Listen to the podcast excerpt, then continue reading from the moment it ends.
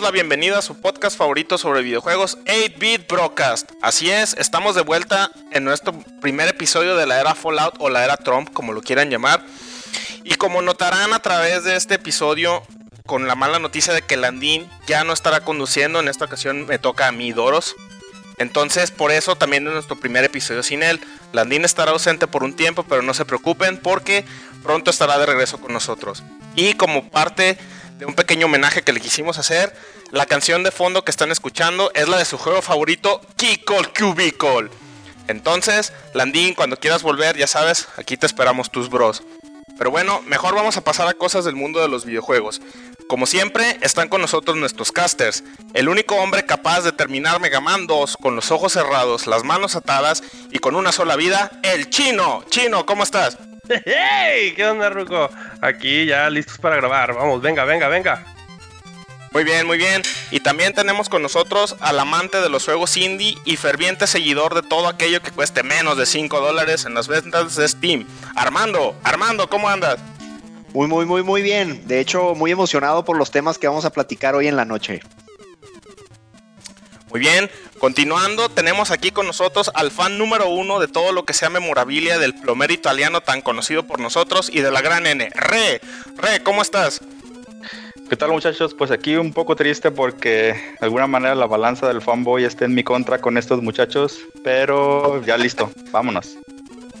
Muy bien, muy bien. Y por último me presento yo, como siempre, su amigo Doros, fan número uno de Final Fantasy de los tacos al pastor. Vamos a empezar el programa con The News, esta nueva sección que Chino nos va a presentar. Chino, ¿qué nos tienes preparado?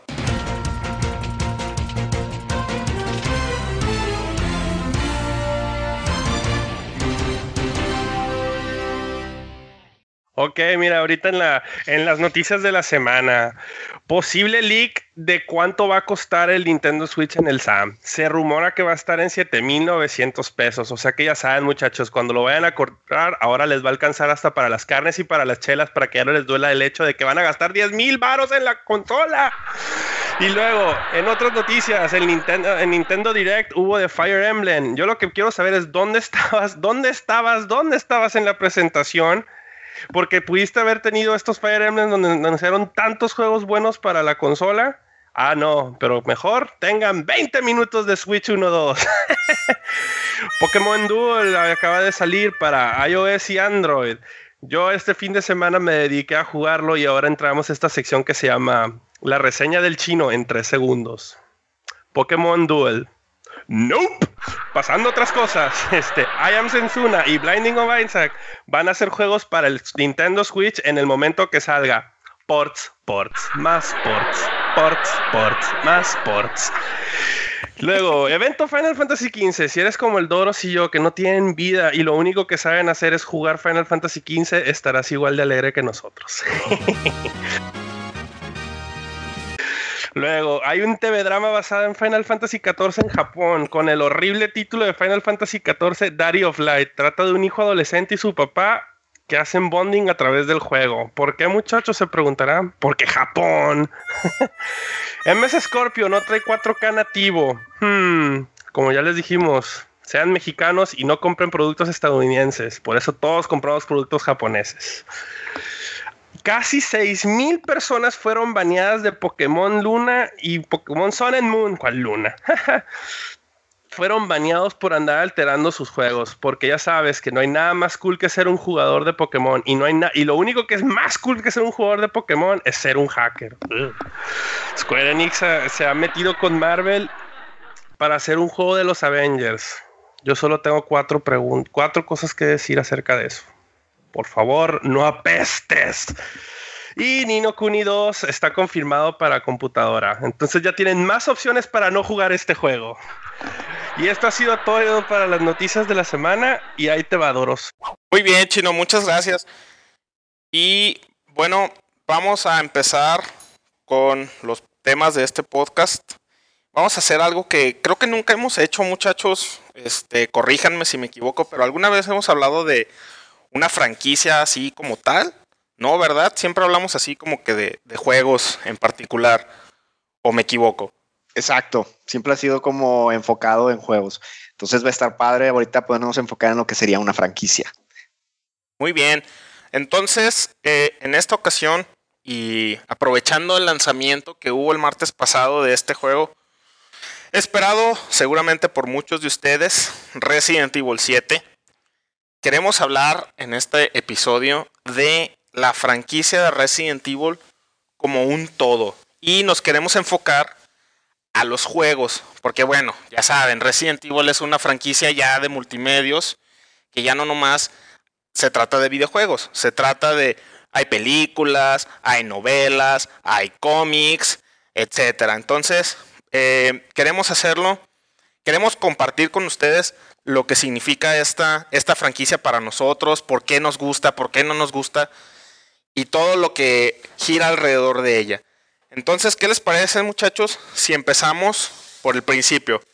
¿Qué les parece si hablamos de Resident Evil y lo que a mí me gusta llamar su etapa clásica? Y me refiero específicamente a los juegos de PlayStation 1, que fueron Resident Evil 1, 2 y 3. Con esto abro la discusión. ¿Quién, quién se avienta a aventarse? Ok, si quieren yo empiezo. Eh, parece que todos nos quedamos callados, pero bueno. A mí, por ejemplo. Por cierto, disculpen, dije, dije un pleonasmo, eh, dije un pleonasmo. Me, me, disculpo, me da culpa. Dije quién se avienta a aventarse. Era más bien quién se avienta a comenzar. por, eso nos quedamos impactados. No, pero en, en, mi caso, yo, por ejemplo, yo empecé jugando con el Resident Evil 2.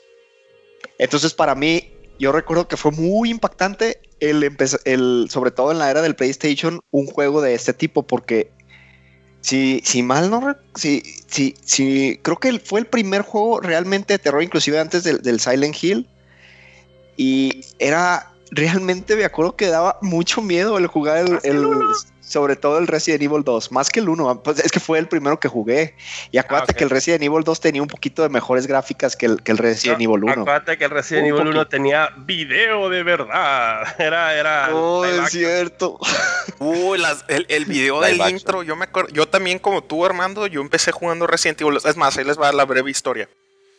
En unas vacaciones que vine de, de Mazatlán a Guadalajara, mi hermano mayor me llevó a, a, San Juan de Dios. Para los que no viven en Guadalajara, vamos a decir que San Juan de Dios es como el tepito de Guadalajara. Y en ese entonces, ¿qué estamos hablando? Como del 97, 98, más o menos, ¿verdad? Eh, me llevó a San Juan de Dios a comprar un juego para mi PlayStation 1 que me acababan de regalar mis papás de cumpleaños.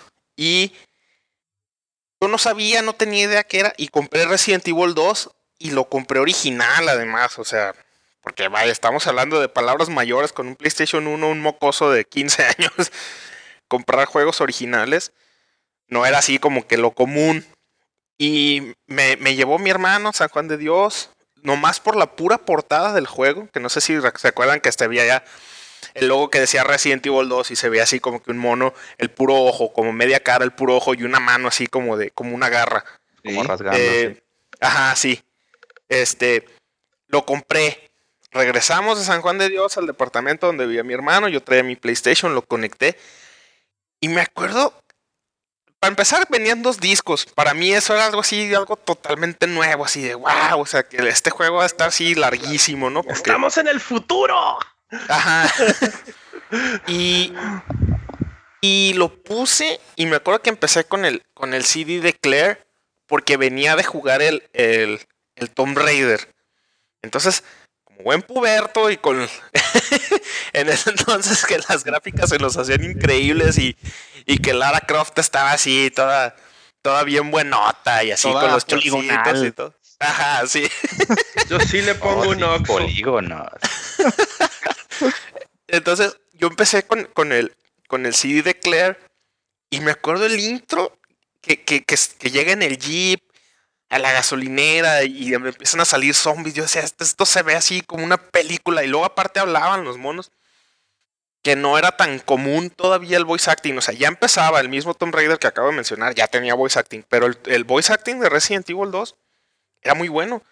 Era muy bueno el intro. Y como tú dices, Armando, fue el primer juego de que me dio miedo jugar. O sea, yo me sí recuerdo que me ponía nervioso y y era así una tensión constante de, de, cada que ponía Resident Evil 2. Era así como que meterte a ese mundo de los zombies y, Y no, muy buen juego, muy buenos recuerdos Oye, tengo yo. La tensión de cuando te metías a un cuarto, que pues, sobre todo cuando le dabas la primera vuelta al juego, y era la animación, ¿no? De que se abre la puerta y de que no sabes qué, qué te va a salir en el siguiente cuarto. La de. Ah, sí. Ajá. El loading era el loading escondido, ¿no? Pero si era así. De los primeros, ¿no? De los primeros como tipo loading o transiciones pues es entre, que- entre cuartos. Es que era, era mejor que poner el, ¿cómo se llama? El downloading. Entonces mejor te ponen la animación. En lugar de poner esa animación, mejor te ponen la puerta. Creo que, ¿sabes cuál también lo tenía? El Castlevania. El Castlevania tenía ese pasillito gacho que en realidad era, era nomás cuando estabas cargando. Ah, Simón. Sí, el, el, el Symphony of the Night, ¿no? Entonces, yo igual me acuerdo. Ese fue, yo creo que. Si ya estaba yo convencido de que había hecho una buena elección al haber escogido el, el Play 1 sobre el 64. Y aquí no estoy fanboyando, ¿eh? O sea, estoy diciendo realmente lo, lo que yo pensé en ese momento. Eh, el Resident Evil 2 fue así el juego que me dijo. Hiciste la mejor compra que pudiste haber hecho con un PlayStation 1 porque vas a poder jugar este tipo de juegos. Después eh, vi el, el- el Resident Evil 2 ya varios años después, el port de 64 y aunque muchos todavía me alegan a estas alturas que es mejor versión la de Nintendo 64 que la de PlayStation 1, yo la verdad es que no. Por el simple hecho de que la de 64 no, no tenía los, los full motion videos que tenía la de Play 1. eh, sigo pensando que la de PlayStation 2, perdón, la de PlayStation 1 era mucho mejor que la versión de 64. Y aparte la historia era buena. Era, era, pues era la primera secuela, ¿no? O sea, no solamente era el, el primer Resident Evil que yo jugaba, era la primera secuela. Y la historia todavía tenía sentido, ¿no? Era antes de que Capcom se volviera loco con la franquicia. Pero bueno, ya llegaremos a ello. Y además, y además, es el de ese ya nunca sacaron la versión HD, ¿verdad? No, ese es el. Es lo que yo No. quiero llamar el Final Fantasy VII de los Resident Evil. Sí, es el como que el todo mundo quiere volver a jugar así en Gloria HD Ándale. y nada más no nos los dan. No, Ah, pero está confirmado. No, Armando, está confirmado el remake de ¿Sí Resident está Evil 2. confirmado? Ah, perfecto. confirmadísimo. Ese sí me- Confirmadísimo. Resident Evil 2 es de los más de los más queridos, ¿no? Sí, Si no es el que de- más. sí. Yo creo que el 2 y el 4. Sí, el El 2 y el dos, 4. Oigan, pero bueno, a ver. Mucho Resident Evil 2, pero ¿qué, qué me pueden decir del 1? Va, vamos a empezar. Dijimos que íbamos a empezar por el principio y empezamos por el 2. Bueno, aparte de la de las gráficas, no las gráficas, los videos con actores de verdad en lugar de Ah, es en lugar de computer graphics. Ay, güey, así como que ten- tenemos así como que dijeron, tenemos 100 dólares y necesitamos hacer los videos. Tú, píntate el pelo, güey, y ponte lentes. Tú. Featuring Chris Redfield. Fueron al, Valentine al, al inicio, ¿no? Con la voz fueron al Walmart y buscaron raza que medio se pareciera a los polígonos. Así, eh, sí es cierto. Ves al Wesker, güey, todo lánguido y flaco, así. Tú, tú ven, ponte estos lentes. Órale, vas a ser el malo. Vete malo. Pero no digas no, nada, nomás vete malo. no, no se la compras. güey. Ay, güey, Sí. aparte, bueno, yo me acuerdo del uno así que todo el mundo, los hunters, los hunters, los hunters. Ya todo el mundo moría de esas cosas. Y el no voice sé. acting, ¿no? O sea, no- o, o- o no- o ni modo que no se acuerden del. Digo, digo, pero en del- esta, en estas, en estas You Master of Unlocking. Super quesudo y super Chris, no chafa. digo, se les perdona por la época, ¿verdad? No, we're going to get to the root of the problem. Y así de no manches. Cuando peleas con la planta. Malísimas las broncas. O el, o el Jill Sandwich también. Ay, no. Cierto, el Jill Sandwich. Oigan, pero. Pero, o sea, Resident Evil fue realmente lo, la franquicia que puso a los juegos de horror sobre la mesa, ¿no? No fue la primera. Porque la primera, según yo, y corríjanme ustedes, o también ustedes, del- los que nos escuchan, nos pueden corregir. Según yo, la primera franquicia de este tipo de juegos fue la de Alone in the Dark. Ok, sí. Probablemente sí, o alguna de. Pero eh, probablemente ese tipo de género salió más que nada en, en computadora. En la de ¿Sabes? antes. ¿Sabes era no más hemos predominante en mencionado? Japón, ¿no? Ah, Sweet Home. Ajá. ¿El Sweet Home o cuál? No, no sé si el Clock Tower, También. pero No, pero, pero, esos, esos. El Clock Tower no es uno de que pones trampas o algo así. El Clock Tower es uno de que te persigue un asesino serial en una casa embrujada con unas tijeras. Ah, no. Es como aventura gráfica, ¿no? Ah, es como aventura gráfica tú, porque tus personajes no pueden atacar. El, Sí, el- el nomás chiste se juego mueven. es andarte escondiendo. Tal Pero bueno, tal vez en ese que- caso el, el Sweet Home también. Es- ah, ok. Que creo que lo No hizo uno de los Sweet Home es de Nintendo, pero nomás salió en, bueno, en Famicom. Este, y creo que este, creo que uno de los que están en de los de Resident este tuvo que ver en ese juego. Es un juego de Capcom obviamente. Pero Ajá. este, si, si alguien lo puede conseguir este por pues, la única manera por emulador, este, si es así survival horror es de que se meten monos a una casa a investigar y y así de que uno tiene una cosa, una cámara y el otro tiene el encendedor y así muy Oye, tipo pero- así. Una cosa, regresando a los Resident Evil, que es muy particular de estos, de estos tres primeros y de que todo el mundo lloraba en su momento, pero era también parte del, como del, eran parte del juego. Acuérdense que estos juegos mane- manejaban como imágenes fijas conforme ibas avanzando. Entonces siempre te aplicaban mucho de que se veía el pasillo y si querías dar vuelta a la izquierda no podías ver lo que había a la izquierda. Entonces manejabas a tu a tu a tu tráiler porque también los movimientos de estos juegos eran, eran muy particular y ya Sí, hasta que los- le dabas la vuelta era cuando te saltaba el hunter y ¡chum! te mataba y te cortaba la cabeza. Era así. de, "Ah". Sí. Pero era Oye, pero- es- eso era muy peculiar de los Resident Evil.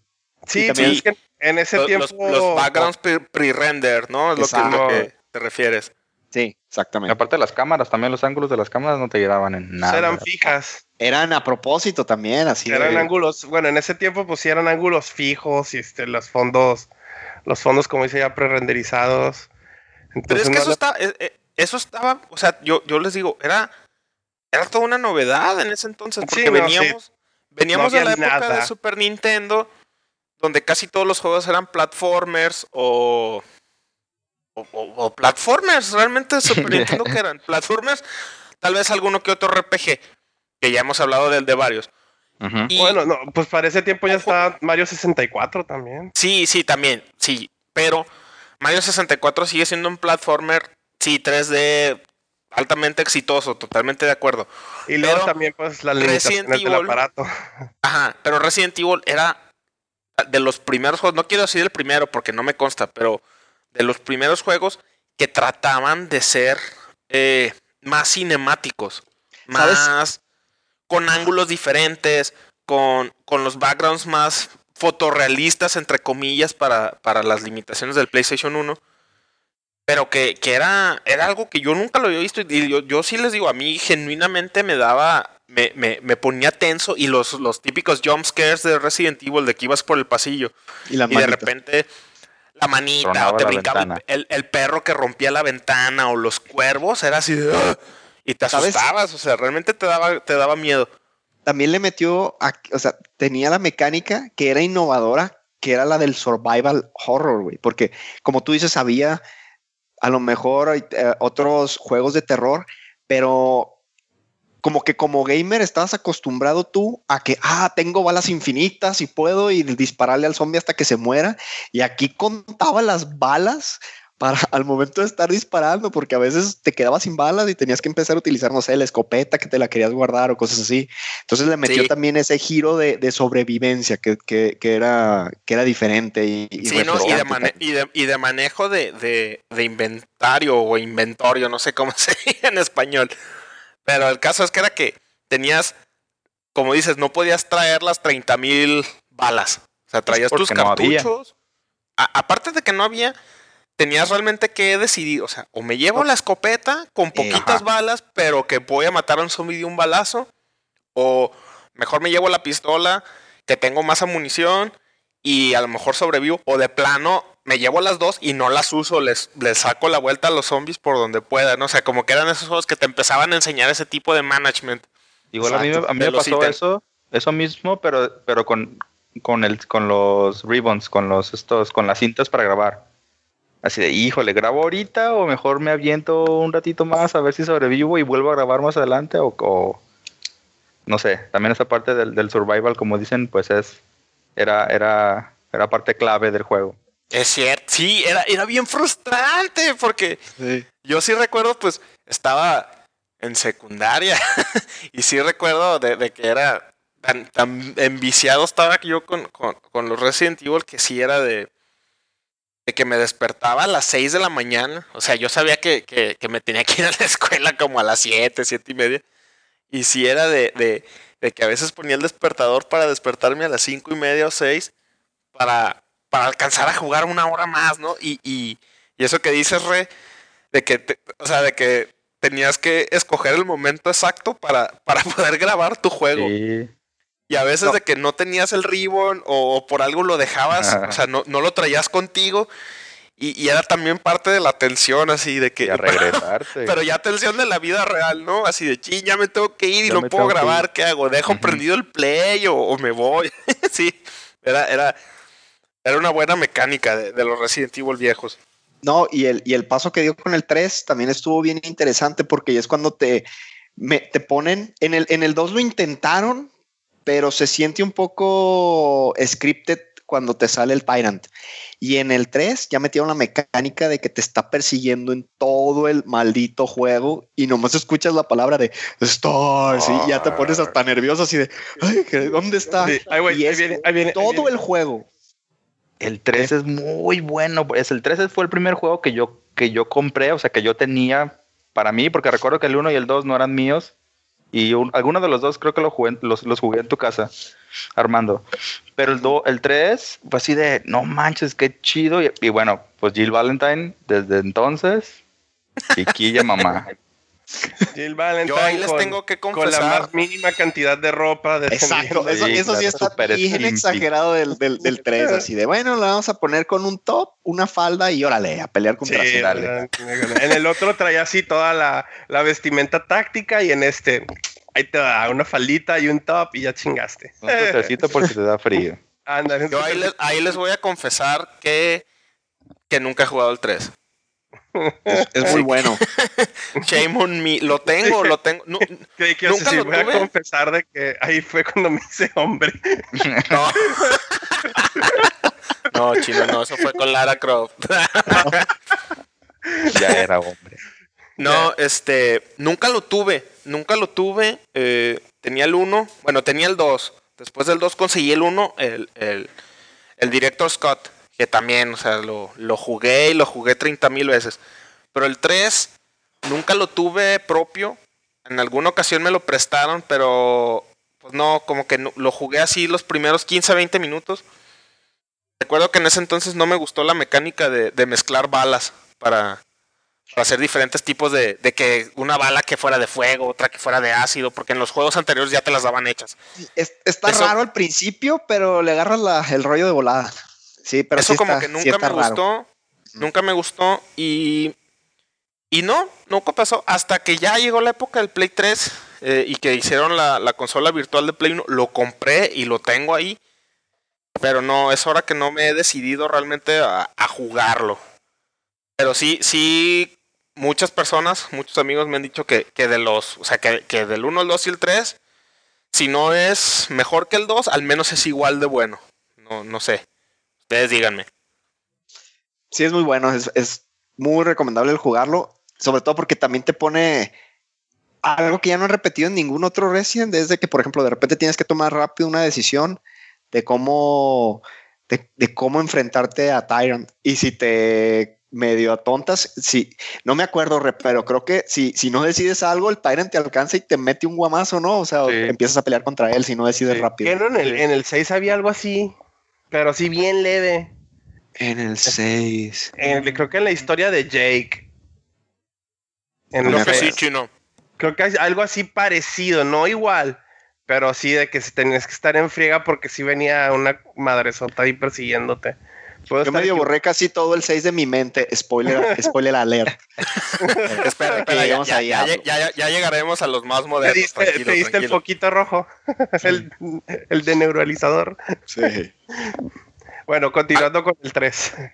Sí, algo también de, de, algo, tal vez algo que también a mí me hizo no, no enamorarme o no aceptar también el 3 como el 2 fue que no era secuela directa, era como como pre-secuela, o sea, era una parte, recuerdo que era una parte que estaba poquito antes del 2, luego ocurrían los eventos de, de Raccoon City y luego seguía, ¿no? Algo así.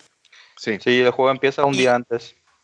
Ajá. Un día antes Y del como el 2, no sé si recuerdan que el 2, el final verdadero del 2, cuando te acababas los dos discos, se acababa cuando estaban eh, saliendo de la, de la facility de Umbrella, en el tren, arriba del tren, que, que Leon Kennedy decía de ahora nos toca a nosotros destruir a Umbrella y se acaba así como en cliffhanger.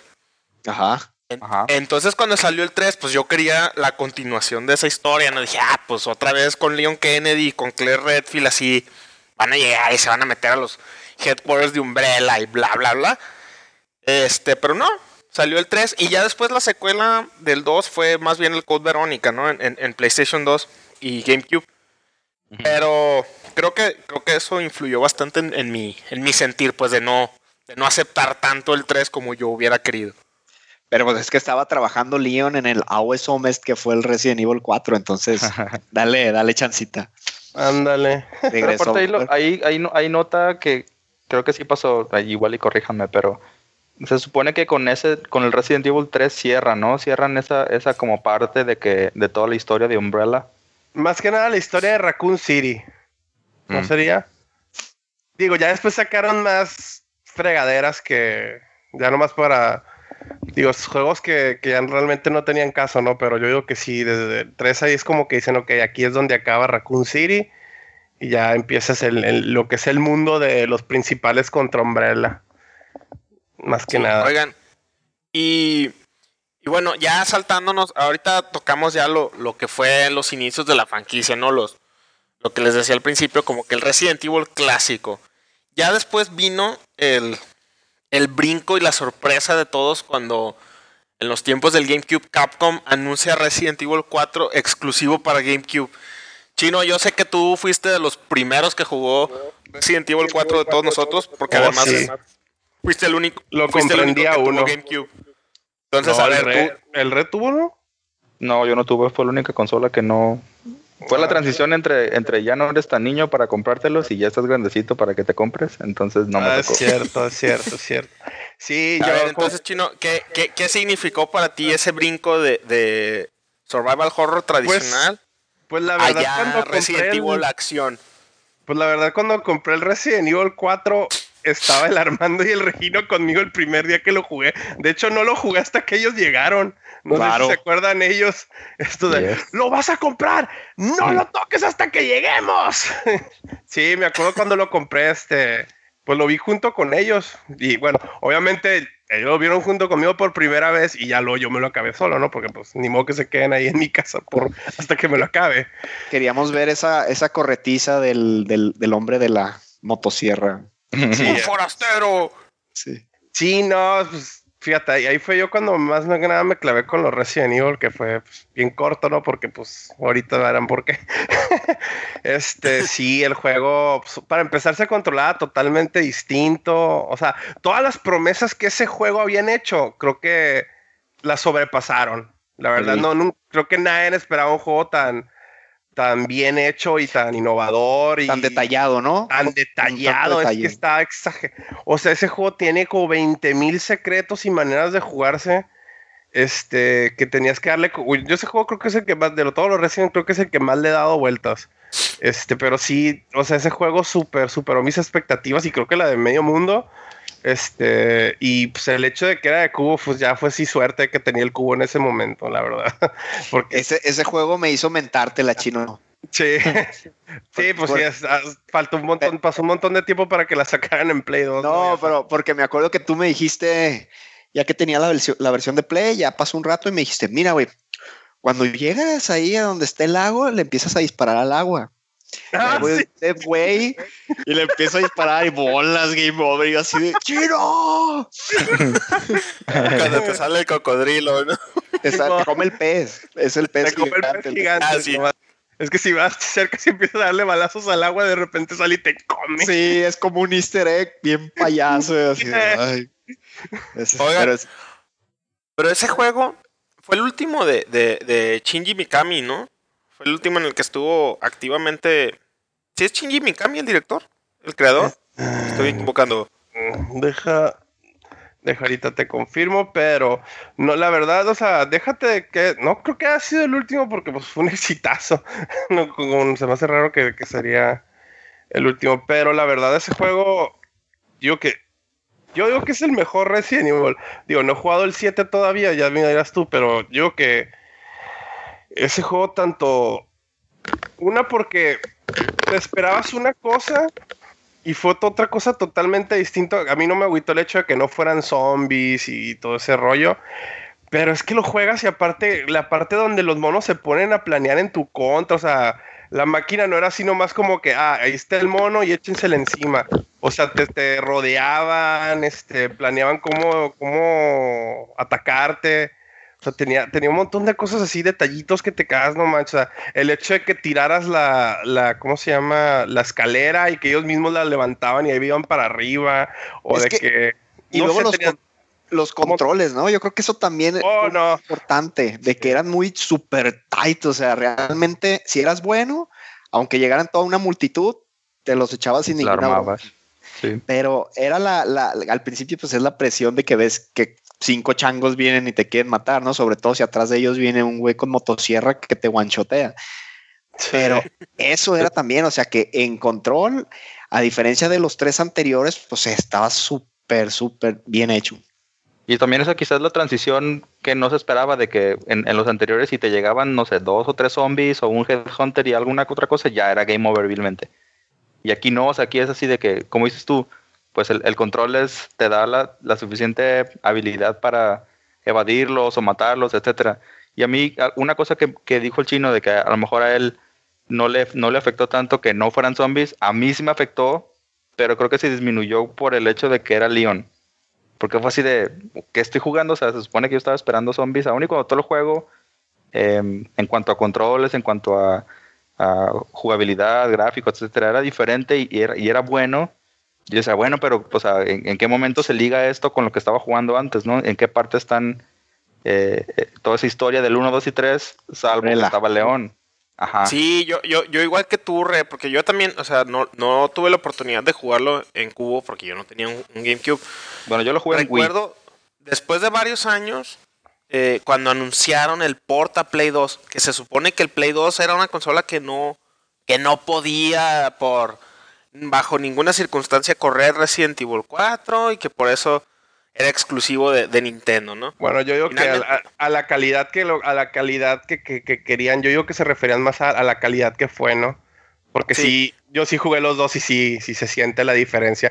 Bien leve, ¿no? Pero yo digo que ellos se referían más que nada a que la manera óptima que ellos esperaban del juego no se podía en el Play 2. Sí. Más que nada. Finalmente, finalmente eh, anuncian el port de Play 2 y dije, ah, pues por fin voy a poder jugarlo, porque para ese entonces yo ya había jugado con Verónica, que pero bueno, ahorita vamos a hablar de los, de los spin-offs. Y, pero por fin tuve la oportunidad de jugar Resident Evil 4 y al principio igual como re, yo decía, pues no están en Raccoon City, están en España para empezar, o sea, ya así como que un setting totalmente diferente, no eran zombies, eh, no sé, al principio como que no me, no me envolvía en el juego, no me, hasta cierto punto no me gustaba, sobre todo el- la, la primera misión, cuando estás en la aldea y, y estás tratando de sobrevivir Todo el mundo a, te a corretea. todos los, los infectados y cuando sales de la motosierra, que recuerdo que pues no estaba acostumbrado a, a- a ese tipo de Resident Evil, batallé mucho para, para pasarlo y me acuerdo que hasta Digo- cierto punto era frustrante, pero después, después de, de- de superar esa primera como barrera inicial de cambio de setting, el juego es un juegazazazazo. O sea, Sí. Leon Kennedy es para mí el, el mejor personaje principal de, de los Resident Evil. Con todo y que eh, tradicionalmente los Resident Evil tienen unos, unos endings muy, muy feos. A la fregada. Parti- particularmente el del 4. Particularmente el del 4. Y. Y. y Bueno, el- lo de el- los el finales feos. 4 Lo de los finales feos es más que nada. no tanto de los Resident, sino de todos los juegos de Capcom. Tienden a tener finales bien cortos. Pero como ese juego, la historia está tan bien hecha y tiene tantos detallitos y cosas que ves en los extras que se complementa muy bien, ¿no? Ya al final, pues dices, ok, no importa porque ya, ya más o menos te, durante toda la historia te crean un mundo y ya, ya sabes qué esperar, pues no, no, no se, no se cierra en una sola cosa, sino que expande el mundo. ¿Sabes, ¿sabes qué tenía? Y otra cosa sí, ya bien de, así voy a ñoñar horrible. Bueno, para la raza que no sabe, los Resident Evil en Japón no se llaman Resident Evil, se llaman Biohazard. Que ahí es donde yo también me quedo, bueno, también les, les perdono el hecho de que no son zombies, porque la verdad en su nombre se supone que son puros este, armas biológicas, ¿no? Entonces no es necesariamente que sean zombies, ¿no? No es así como que se llama el juego de los zombies. Pero, sí, de hecho, pues, de hecho el nombre en inglés tampoco tiene es literalmente como radioactivo, ¿no? Digo, digo Resident Evil, pues no. Es, este, es, es bio, pues, bio de, de, de, biológico y hazard es pues desmadre. Sí. Entonces ahí es donde más o menos te, ¿Sabes también que metió el 4 que a mí en, en, su tiempo se me hizo innovador? Bueno, y, y, también a veces frustrante era lo de los... Los Quick Time los Quick Time Events a, tal punto de que no sé si se acuerdan, pero toda una pelea es prácticamente un Quick Time Event cuando te peleas ah, con. La pelea con el general, sí. Rhaegar o Y, bueno, también hay, es otra Resident cosa. Evil 4. Es, es, del Resident Evil 4 hay otra cosa. Ahí estamos, este, ese juego tiene un montón de cosas que luego frustraron a 20.000 gentes porque lo usaron en 20.000 otros juegos.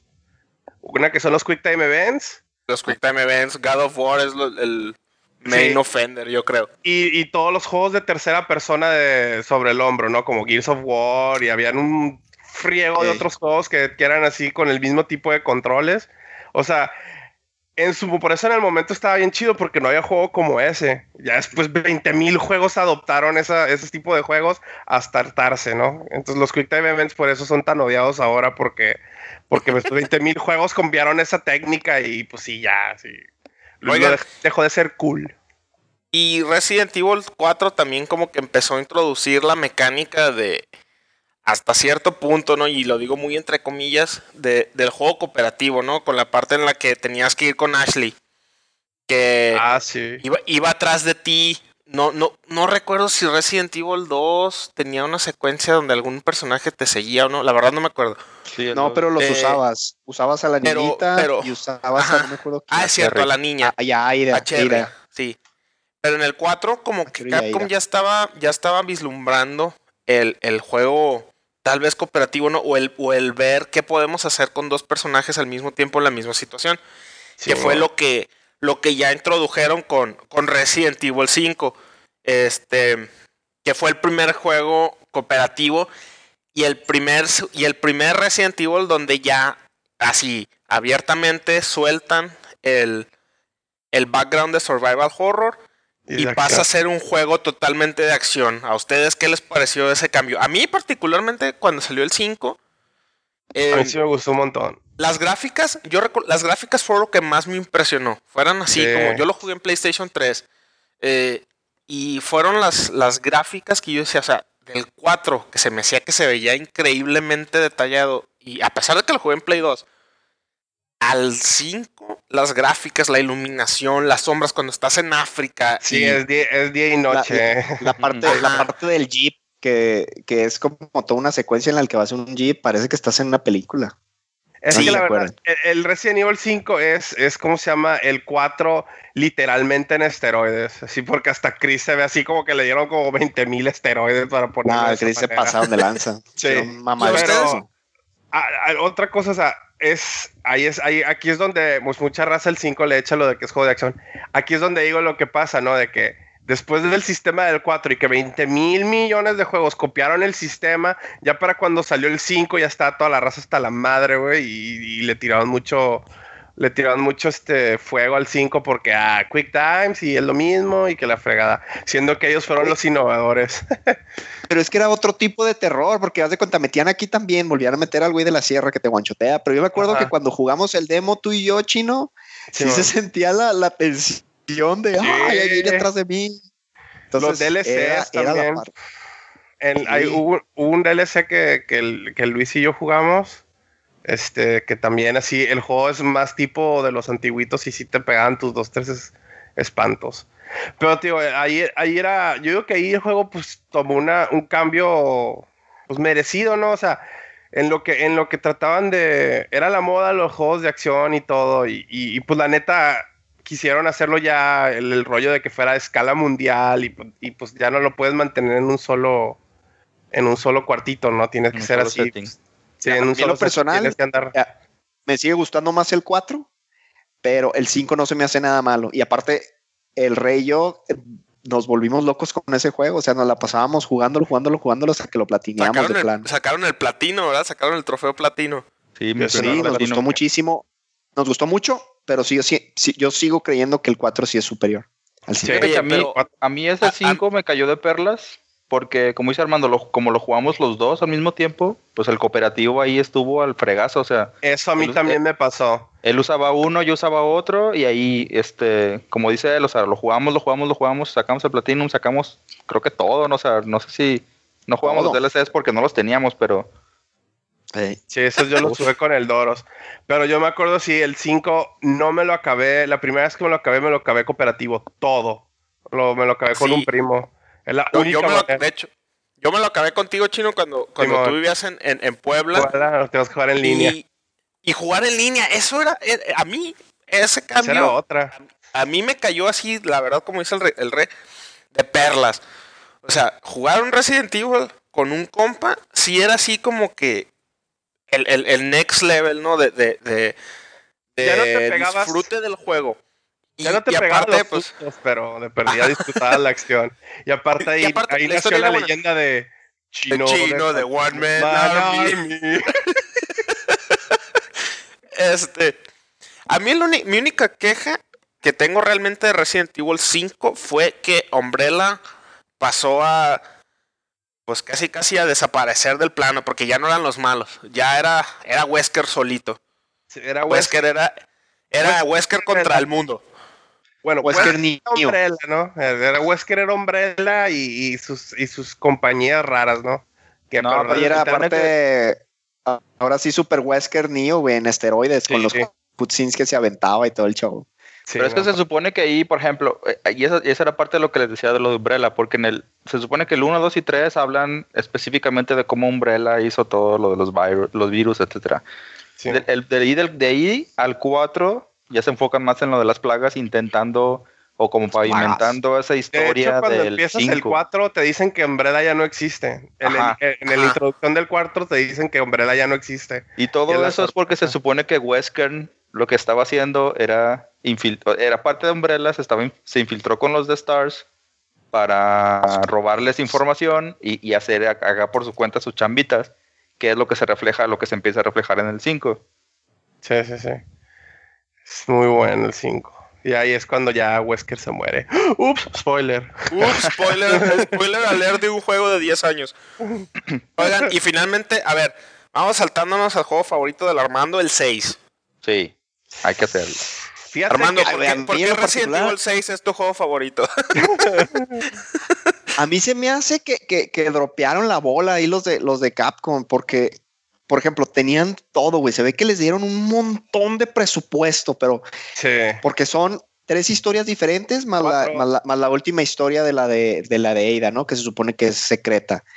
Pero eh, de entrada, desde lo del control, güey. El control está rarísimo. O sea, le metieron como unas piruetas bien raras en el que Leon puede estar dando vueltas en el piso, así de que, y no, y no se necesitan, güey. Unas mecánicas Sí. también como para cubrirte, que también no se necesitan. Y en algunos puntos metieron eh, respawns infinitos. Ah, No necesariamente en, la, en, las secciones, en las secciones de fetch, en donde tienes que buscar tres llaves que son las peores del juego, güey. Sino en las, en las, sino en partes normales en donde siguen saliendo zombies y siguen saliendo zombies y no te deja disfrutar ni siquiera del, del environment, güey. Que, que te digo, es muy bueno porque son tres, tres environments totalmente diferentes, pero ahí es donde a mí me pega el, el 6 y por eso a Sí, mí ¿no? me Co- gustó como mucho. que, como que quisieron hacer la, la historia de Leon como una continuación de la del 4, así todavía medio creepy, medio queremos seguirnos el- a- aferrando por las uñas, así lo más que podemos al, al survival horror, aunque ya no somos. La de la de Chris es más del 5, o sea, más Rambo, Eh, más no, esteroides, ah, más la- balas. Es Gears of War con, so- con plagas. Ajá. Casi, casi Gears Y, of War. y la de la de Jake, esa es, es como que la experimental que, Esa está del nabo, güey. La peor de todas. que no terminó de despegar, pero eh, yo como un overall, así como, como un rating global la a de- Resident la Evil de, 6. la de Ada eran como puzzles. La Sí, neta, no, mi- no siento que sea malo, no siento que sea malo, porque hay juegos, hay, hay Resident Evil peor que el 6, la verdad. Sí. Pero ya, ya estaba como que cansada la franquicia, ¿no? Ya para esas alturas. O sea, ya como. Sí, era que- como un, como un, como un experimento, ¿no? Y aparte la, la única la única cosa buena de esa de esa historia de Jake y Cheryl, pues se fue Cheryl. Y la parte No, de fíjate, Es que y ya. en- a mí lo que se me hizo así de que quitaron lo del inventario. Entonces ya, o sea, el, el hecho de que tienes que guardar y administrar tus balas es inexistente. Luego, el compañero tenía balas infinitas. Ah, O sea, es cierto, es cierto. entonces eso hacía el co muy malo, pues, porque el compañero, pues, era básicamente era inmortal ahí con todas las balas que quiera. Luego, no te podías equipar nada, nomás te dabas así de que upgrades, pero bien leves. Entonces, eso, eso la, la regaron, pues, porque estaba chido el hecho de que encontraras cosas, te las equiparas, encontrar este, mejores versiones de cada arma. Y la verdad, al final, este, la, la regaron y se enfocaron más en el, en el rollo de la historia. Que la historia está, pues, medio rara y medio. El villano está bien zarro. Este. Creo que la, la historia más interesante creo que es la de Ada y, y, tanti- y tantito la de Leon. Pero sí, la de, la de Chris es así, básicamente estás jugando Gears of War en Resident Evil.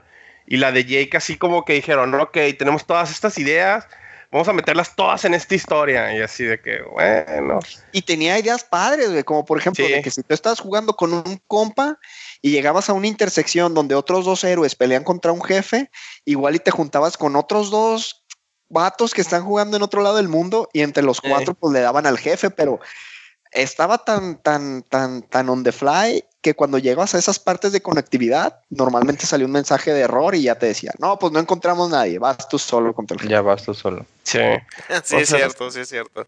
Y aún Eh. así, ese juego creo que lo, plat- lo platineamos también, ¿no, Armando? Ese creo que no. Le- ¿No? tuvimos la ¿Tu intención. parte pero ya- favorita, la de las motos? Ah, Como tú eres muy malo manejando motos, Armando. pero- No, esos minijuegos, ¿qué, güey? ¿Qué aportaban al juego? ¿Qué? Los hubiera quitado a la burger. sí, También no, la del tenía, avión y todos esos. tenía varias cosillas así el juego que decías tú, ay, cabrón. Oigan, pero bueno, a ver, ya, ya cubrimos hasta ahorita los, Los- los, los, los main, ¿no? Vamos, va- vamos a dejar el 7 hasta el final, que es el más nuevo. Ya, ya, ya cubrimos así como que la era clásica y la, la era del, del primer, el primer reboot o el primer cambio de dirección eh, con 4, 5 y 6. Este, pero ¿qué onda? ¿Qué, qué opinan de, de todos los otros Resident Evil que hay, los extras? Yo aquí les quiero decir rápidamente que de los extras que hay, que son Code Verónica, Resident Evil 0, incluso el mismo remake de, de Resident Evil 1 eh, eh, para, para Cubo y ahora en versiones HD para Play 4 y Xbox. Los mi favorito, mi favorito son los Revelations. Y aquí yo les Sí. hago un llamado a los, a los fans de Resident Evil que no han jugado el 7 hasta ahorita. Dense de veras, dense la oportunidad de jugar el, el- el Revelations 1 y 2 en la consola que puedan. Yo jugué, yo lo jugué el 1 en, en 3DS y el, y el 2 en PlayStation 4. Porque son como que una amalgama perfecta de, de los clásicos con los controles del 4 y con las ideas que no les salieron también en el 5 y el 6. Eh, ¿A ustedes qué, qué opinan de todos los extras? No, no nos podemos ir uno por uno porque son muchos. Por cierto, aquí como pequeña trivia, para los que no sepan, Resident Evil 7 es el juego número 27 que ha salido con la marca de Resident Evil. Entonces, Casual. podríamos, podría, podríamos hacer un podcast de. Ahorita ya llevamos casi una hora. Podríamos hacer un podcast de tres horas de puro Resident Evil. Pero así rápidamente que ustedes de los, de los spin-offs, cuáles han jugado y si les gustan o no les gustan. Jueguen el, el cero, yo lo jugué, es que creo que es el único que jugué y, y los de y los que son así shooter en rails. El cero a mí sí me agradó, digo, no no no no le agrega nada a la historia, pero está, es, está bien. Creo que es el Yo no único pasé que. Es el del- único de los controles tanques. de un alacrán, güey. Pero sí, el primer jefe. Yo Es el me primer jefe, creo. El primer jefe, no pasaste de ahí. No, me trababa y ya no. Y pues no era mía la consola, entonces ya no lo pude seguir jugando. Pero sí lo quiero comprar ahora en PC. Pues digo, jugué el Revelations 1, no lo he terminado, para 3DS. Este. Y tengo el, el, el Umbrella Chronicles y el Dark Side Chronicles. El Umbrella Chronicles lo avancé hasta lo más que pude sin terminarlo. Y el Dark Side Chronicles lo tengo ahí todavía cerrado porque no me he terminado el otro. El Chronicles es, ese es donde tú eres un equipo de, de Umbrella, ¿no? Que tiene que hacer como misiones o algo así, o me estoy confundiendo. No, el, el Umbrella Chronicles es. em, La historia Oh. del 1, 2 y 3, pero como en Shooter on Rails, ¿no? sí, Ah, toma, toma órale. Sí, están partes padres, del eh. 0, del 1 y del 3. Están curadillos, están, están, están bien, bien hechos. Llegamos a jugarlo, ¿no te acuerdas? Sí, sí. Sí, sí. Ahorita lo estaba confundiendo con el otro. Yo el que sí les recomendaría también, si lo pueden jugar, es el Codename, el Code Verónica. Es un, es, está un poquito más difícil porque el juego, ahí empezaron a meter lo de, lo de, bueno, no, porque ya venía desde el Resident Evil 2, pero más bien las transiciones de, de- de cambiar de héroes, porque primero juegas con, bueno, con, con esta Claire, y el juego está bien, papá, pero está, haz de cuenta que te vas bien a todo dar. Y luego hace un cambio en el que empieza a manejar a, a Chris. Y se pone el juego bien perro. Entonces, está bien chistoso cómo hacen esos cambios de, como de dificultad. Pero es, es, es muy enfocado como a los primeros tres Resident Evils, pero ya metiéndolo pues tecnología de, de más, o sea, con mejores gráficas. Entonces también lo recomendaría el Codename Verónica. Yo Code Verónica sí lo recomiendo también. Eh, está ahorita en HD. No sé si está en Steam. Sé que está en PlayStation 3 y en Xbox 360. Sí lo recomiendo. Yo nunca lo terminé. Porque llegué a un difícil. jefe donde llegué ya sin, sin balas. Llegué sin. Sin nada. O sea, llegué así a duras penas, casi casi con el puro cuchillo. Y nunca lo pude matar al jefe. Me frustré tanto que vendí el juego. y. Pero ese era el juego que para mí yo quería que fuera el 3. Porque es el que les digo, Code Verónica, que era la, la continuación del 2, pues, y la continuación de, de la historia de Claire Redfield. Entonces, si alguien no lo ha jugado, quizá lo pudiéramos considerar como el último, último Resident Evil eh, tradicional. Así de survival De la horror. vieja escuela. Ajá, old school, old school, exactamente. Entonces, ahí para, que- para que lo chequen lo- los que son fans. ¿Algo más, muchachones? ¿O ya nos saltamos al, al más A nuevo? ver, danos tu feedback del Resident Evil 7. Así es. Venga. A ver, ahí les va, jovenazos. Este, miren, yo lo, lo, lo tuve la, la oportunidad de, de poderlo jugar en Day One, Resident Evil 7. Y esta es como que la nueva reinvención de la franquicia, ¿no? A muchos no les gustó, mucho, hubo mucho outcry, mucho, sí, muchos gritos, muchos de que por qué el Shift ahora a un juego en primera persona. Eh, para los que no sepan, Resident Evil 7 ahora es totalmente en primera persona. Y yo era de los que estaba esperando con muchas ansias este cambio, porque sí ya estaba un poco harto de, de la de la dirección que había tomado la franquicia. A pesar de que ahorita les acabo de decir que Revelations era.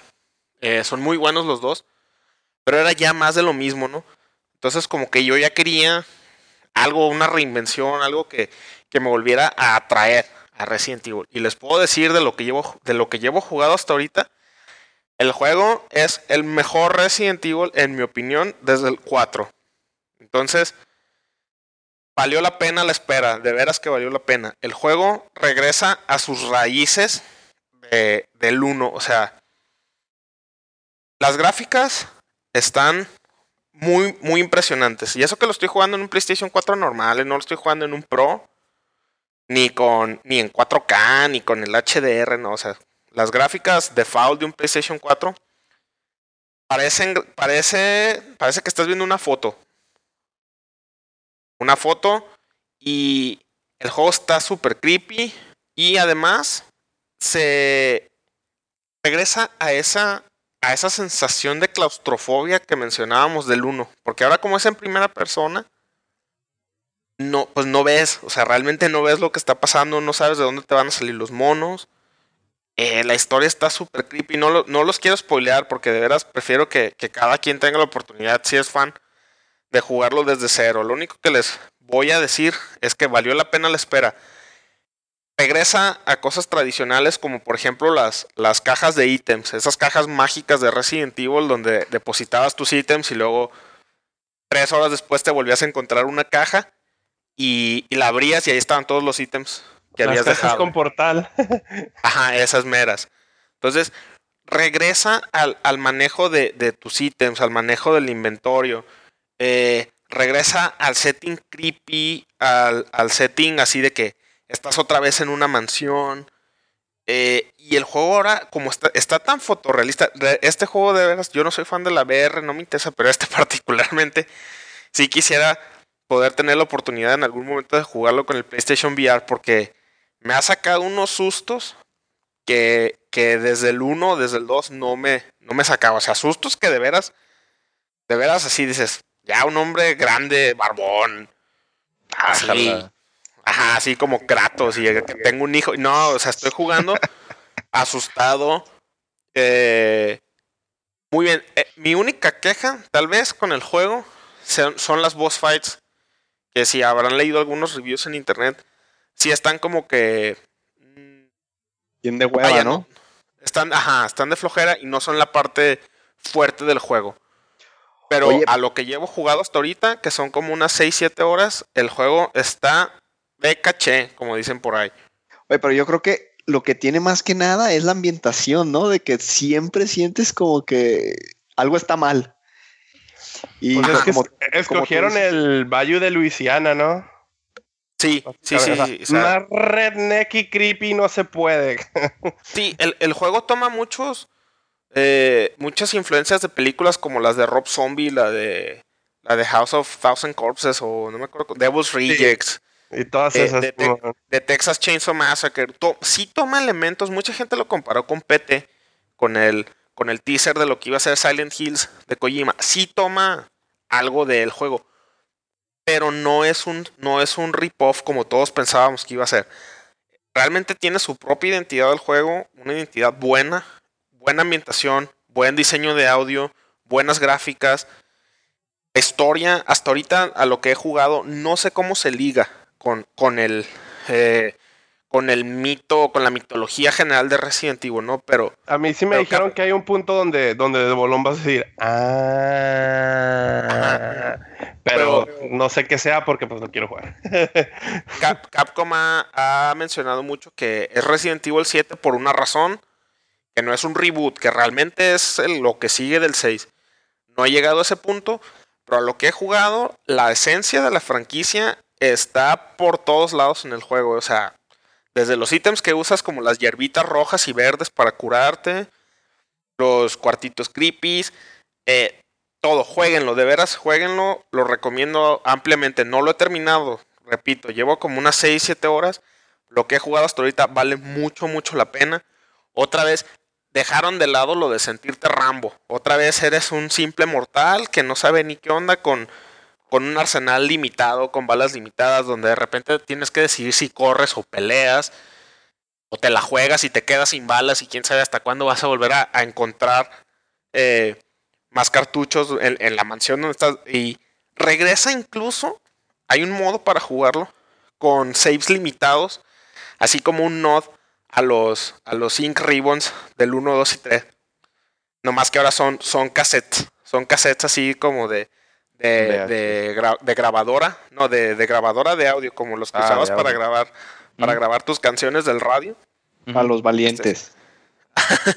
son cassettes. Entonces, incluso tienes esa opción, ¿no? O sea, como que Capcom, perdón, dijo, ok, vamos a regresar a lo, a lo básico, vamos a reinventar la franquicia y vamos a tomar lo mejor de todo lo que hemos construido hasta ahorita y vamos a darle al gamer lo que quiere. Eso se me hace bien valioso. La gente quería ya un Resident Evil que te diera miedo. Y lo logró Capcom. De veras que lo logró. Este, chequenlo, échenle un ojo. Los que son fans, creo que no se van a arrepentir. Sobre todo si les gustan los juegos de miedo. A ver, yo tengo una Eh. pregunta. Yo tengo una pregunta, Doros. Porque, porque lo que siento, a, a mí honestamente, y ustedes ya lo saben, eh, ya, ya los he platicado con ustedes. A mí el, el así de entrada es como si estuviera volviendo otra vez a, a lo que me pasó con el Resident Evil 4. O sea, ¿dónde está, dónde está esa liga a la franquicia del juego? Y, y- y ya sé que Capcom dijo que en algún punto te va a hacer clic algo. Pero así como me pasó a mí al principio en el 4, donde decía, bueno, esto no es Resident Evil, pero está Leon. Entonces está como esa ancla. Ajá. Aquí, aquí en este juego, fuera, del, fuera de toda esa parte de si son hierbas o si son el, el- el inventario, o sea, ¿has sentido, o dime tú si es, si yo voy a sentir lo mismo como lo sentimos tú y yo en el 4? Yo pienso que sí, Re, porque te digo, hasta ahorita no hay una liga clara, ¿no? Algo que me diga el juego. Sí, mira, es Resident Evil porque sale Umbrella, o es Resident Evil porque Ajá. el malo se apellida Wesker, o es Resident Ajá. Evil porque, porque por ahí andan este, Claire Redfield, o Leon, o Ada Wong. No. El, el juego es Resident Evil porque tiene la atmósfera que te dio tal vez el 1 o el 2, el primero que hayas jugado, en su tiempo. Te da esa sensación de dread, esa sensación de que, de que si abres una puerta no sabes qué hay del otro lado, como decía Armando. Te da esa sensación de que manejo mis balas de X o Y manera, o me la juego y me acabo toda la escopeta con este mono y no sé si al rato un jefe voy a llegar todo, todo madreado y voy a batallar. E- e- en eso está la esencia del juego como Resident Evil. Cuando llegue el punto donde se ligue con la mitología general, pues ya te diré, hasta ahorita no, no, no he llegado a ese punto. Pero sí se siente como un Resident Evil, no sé si me explique. Es, es como, es como, como decíamos Chino y yo de Final Fantasy XV. No, de entrada, pues es un juego abierto, un juego que no, no, no, no comparte así gran cosa con toda la tradición anterior. Sin embargo, al jugarlo dices, es Final Fantasy porque es Final Fantasy. O sea, porque algo tiene que, que me hace que sienta que estoy jugando un Final Fantasy. ¿Me explico? Con Resident Evil Ujú. 7 pasa lo mismo.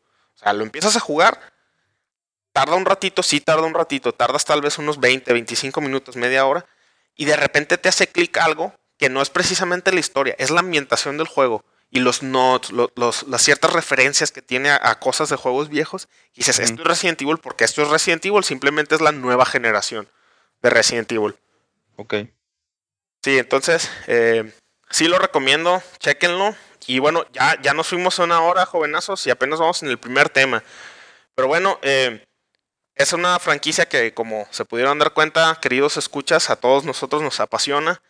Y pues, sí se nos fue algo largo porque, pues como mencionamos, van 27 juegos con, con esta marca. Entonces, rápidamente para cerrar con esta sección, a ver, digan cada quien qué, qué significa Resident Evil para ustedes, así, en un enunciado, Armando. Survival. Muy bien. ¿Tú, Chino? Acción. Bien, bien. ¿Tú, Re? Bueno, creo que es una frase, pero para mí es, es la mejor, la mejor franquicia de como de survival. A pesar del 5, que es así como más action, pero. Sí. Muy bien.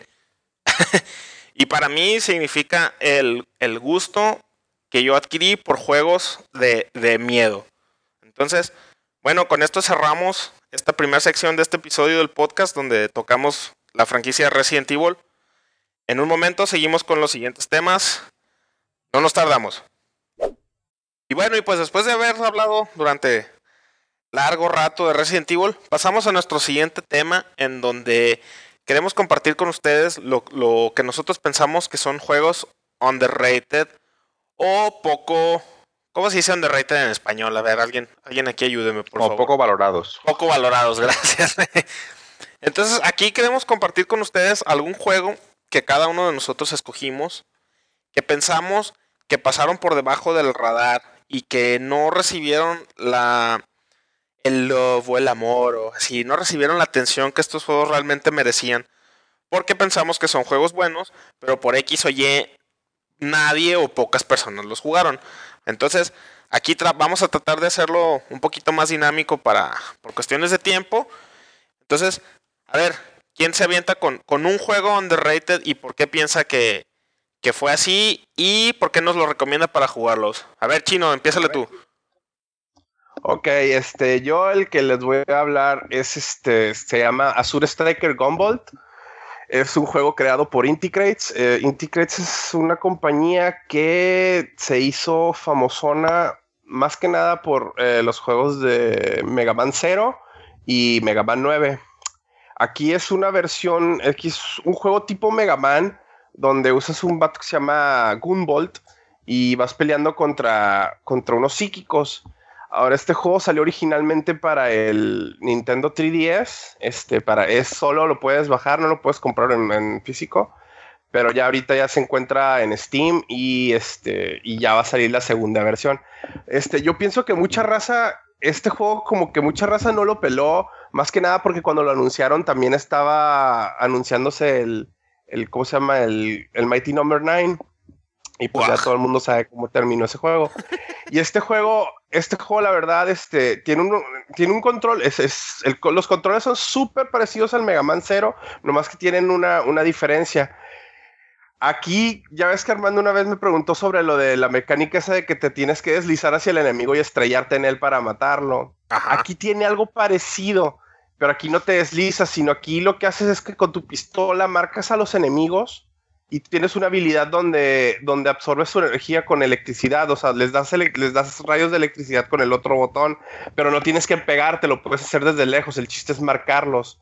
Entonces, este, así este, vas alimentándote y sacando habilidades nuevas, este, usas diferentes tipos de pistola, los controles son así al trancazo, no, no, no hay, no hay pierde. Son controles muy al estilo de Mega Man X o Mega Man Zero, si es que alguien los jugó. Este, lo, la verdad, este, ese juego se perdió mucho porque, por el hecho que lo digo, este, fue anunciado al mismo tiempo que con Mighty Number no. 9. Este, pues era, no, era, no salió versión física de él. Este, el juego está, está, está muy sencillo, este, no tiene mucho chiste.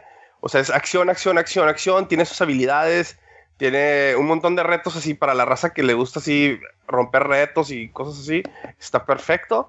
Este, el, 2 ya va a salir próximamente y este, y la verdad, creo que, creo que ahorita están haciendo, no sé si es el 2 de, no sé si es el 2 de 3DS o el, o el, de, o el de Steam, pero creo que ya puedes, creo que hacer pre-order del 2, creo que te regalan el 1. O, o, el 1, pero el 1 está en Steam, está bien barato y está bien chido y todo el mundo lo debería jugar, porque la verdad el juego el juego tiene. Es, un muy buen juego, o sea, tiene controles muy fregones. El estilo es bien retro para la raza que le gustan los juegos tipo Mega Man X. Oye, Chino. yo, yo, pienso que ese juego está chido. ¿Qué compañía lo desarrolló? Eh, Inticrates. Ok. Inticrates son los que hicieron el, son los que hicieron este el Mega Man 9 y, y los Mega Man ceros. Si es que ah, alguien los jugó esos. Okay. Oye, mm, y es así también de que ¿Es lineal o también es así de que puedes escoger el stage? no, puedes escoger. Puedes escoger, tiene, tiene, igual tiene voces diferentes y cada voz te da una arma o algo así. Oye, y no, y no, no es así como un rip-off de Mega Man. No, de hecho, de hecho, de hecho, no, no es un rip-off, este, porque. Es un robot. Creo que Keiji Inafune sí tuvo algo que ver en ese juego. Entonces, es, un robot. no, es humano, es humano. Ah, bueno, es que te iba a preguntar, ¿es robot? ¿Dispara bolitas? No plataformer? Aquí no son, aquí no, aquí son humanos y son psíquicos. Tienen poderes psíquicos. ¿Es de 8 eh, bits? son, son así como psíquicos. no, no, 16. ah, ok. Entonces es, más como Mega Man X. Oye, pero, es más tipo Mega Man X. Pero, ¿Es azul?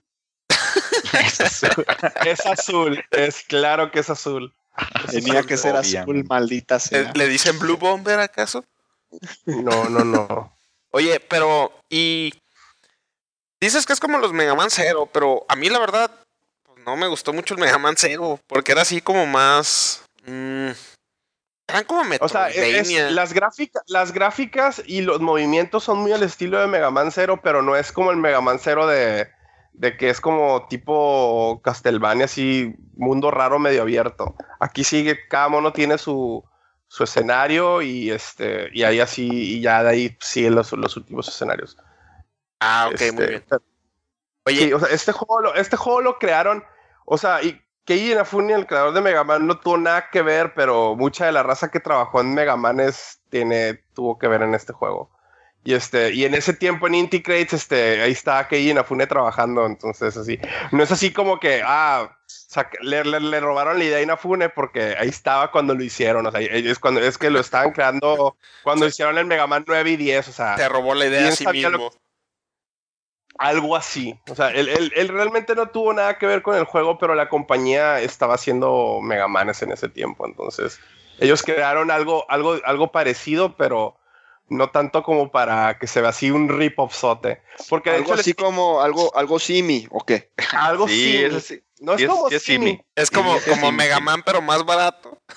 Ándale. Ándale.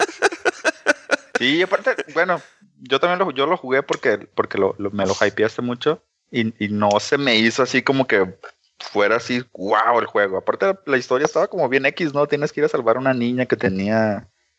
Pues cuando Como amnesia, ¿no? de Mega. Man es bien chida. Eso sí, Bueno, a- pero, ahí pues, sí le doy, ahí sí le doy la razón al chino, eh, ahí sí se lo ahí Por sí eso, pero El, el Mega Man, se el Mega Man otra 10 era la influencia de robots. era influencia Bueno, no sé, a mí no de me- robots. A mí, sí, a mí sí se me hizo bien chido el juego, o sea, está... No es, digo, y también para lo que costó, no es así como que, ah, vas a comprar un juego de 60 dólares. Me salió el juego como en 140 pesos en su tiempo. O sea, también no, también da Sí, poco eso lo jugaste en, en PC. No, lo jugué en 3DS. ¿Hace cuánto, hace cuándo salió chino? Este salió hace tres años. 20 de agosto, bueno, dos años, 20 de agosto del 2014. Ah, no, pues Entonces sí, ya- tiene ratito. Ya tiene ratito. Pero se va a hacer- y, y van a sacar la secuela y ya supongo que la secuela ya va. Oye, chino, a me ver, ¿me, repites el nombre, por favor? Se llama Azure Striker Gumbolt. Azure Striker Gumball. A ver, déjame lo googleo así súper rapidísimo. Gun Striker. No, no, no. Azure, perdón, Azure Striker, ¿qué? Gumbolt. Gumbolt. Ok. Perdón, perdón. Güey, sí, es, sí es muy azul el vato, ¿eh? Oye, sí. Digo, es, es muy azul, ¿no? Pero no es Mighty Number 9. No, bueno. No, porque recuerden, amigos, que su tío chino jugó Mighty Number 9, desperdició su dinero para que ustedes no lo desperdicien. Así es, niños, yo gasté 140 pesos en este. Les puedo decir que pueden pagar 50 pesos si es que lo bajan de precio. Muy bien, muy bien. No, pues este. Bueno, Chino, tú eres el, experto en Mega Man aquí en este panel, así que te daré el beneficio de la duda y creo que lo voy a checar. Ustedes escuchas, como dijimos al principio, Chino es el único hombre capaz de acabarse Mega Man 2 parado de cabeza y sabe de lo que está hablando. Entonces, si, si tiene el Chino Seal of Approval de juego estilo Mega Man, pues ahí está su recomendación para que lo chequen. A ver, Armando, ¿tú qué juego underrated nos traes para, para platicar sobre él? Yo me voy a ir un poquito más, más atrás todavía. güey.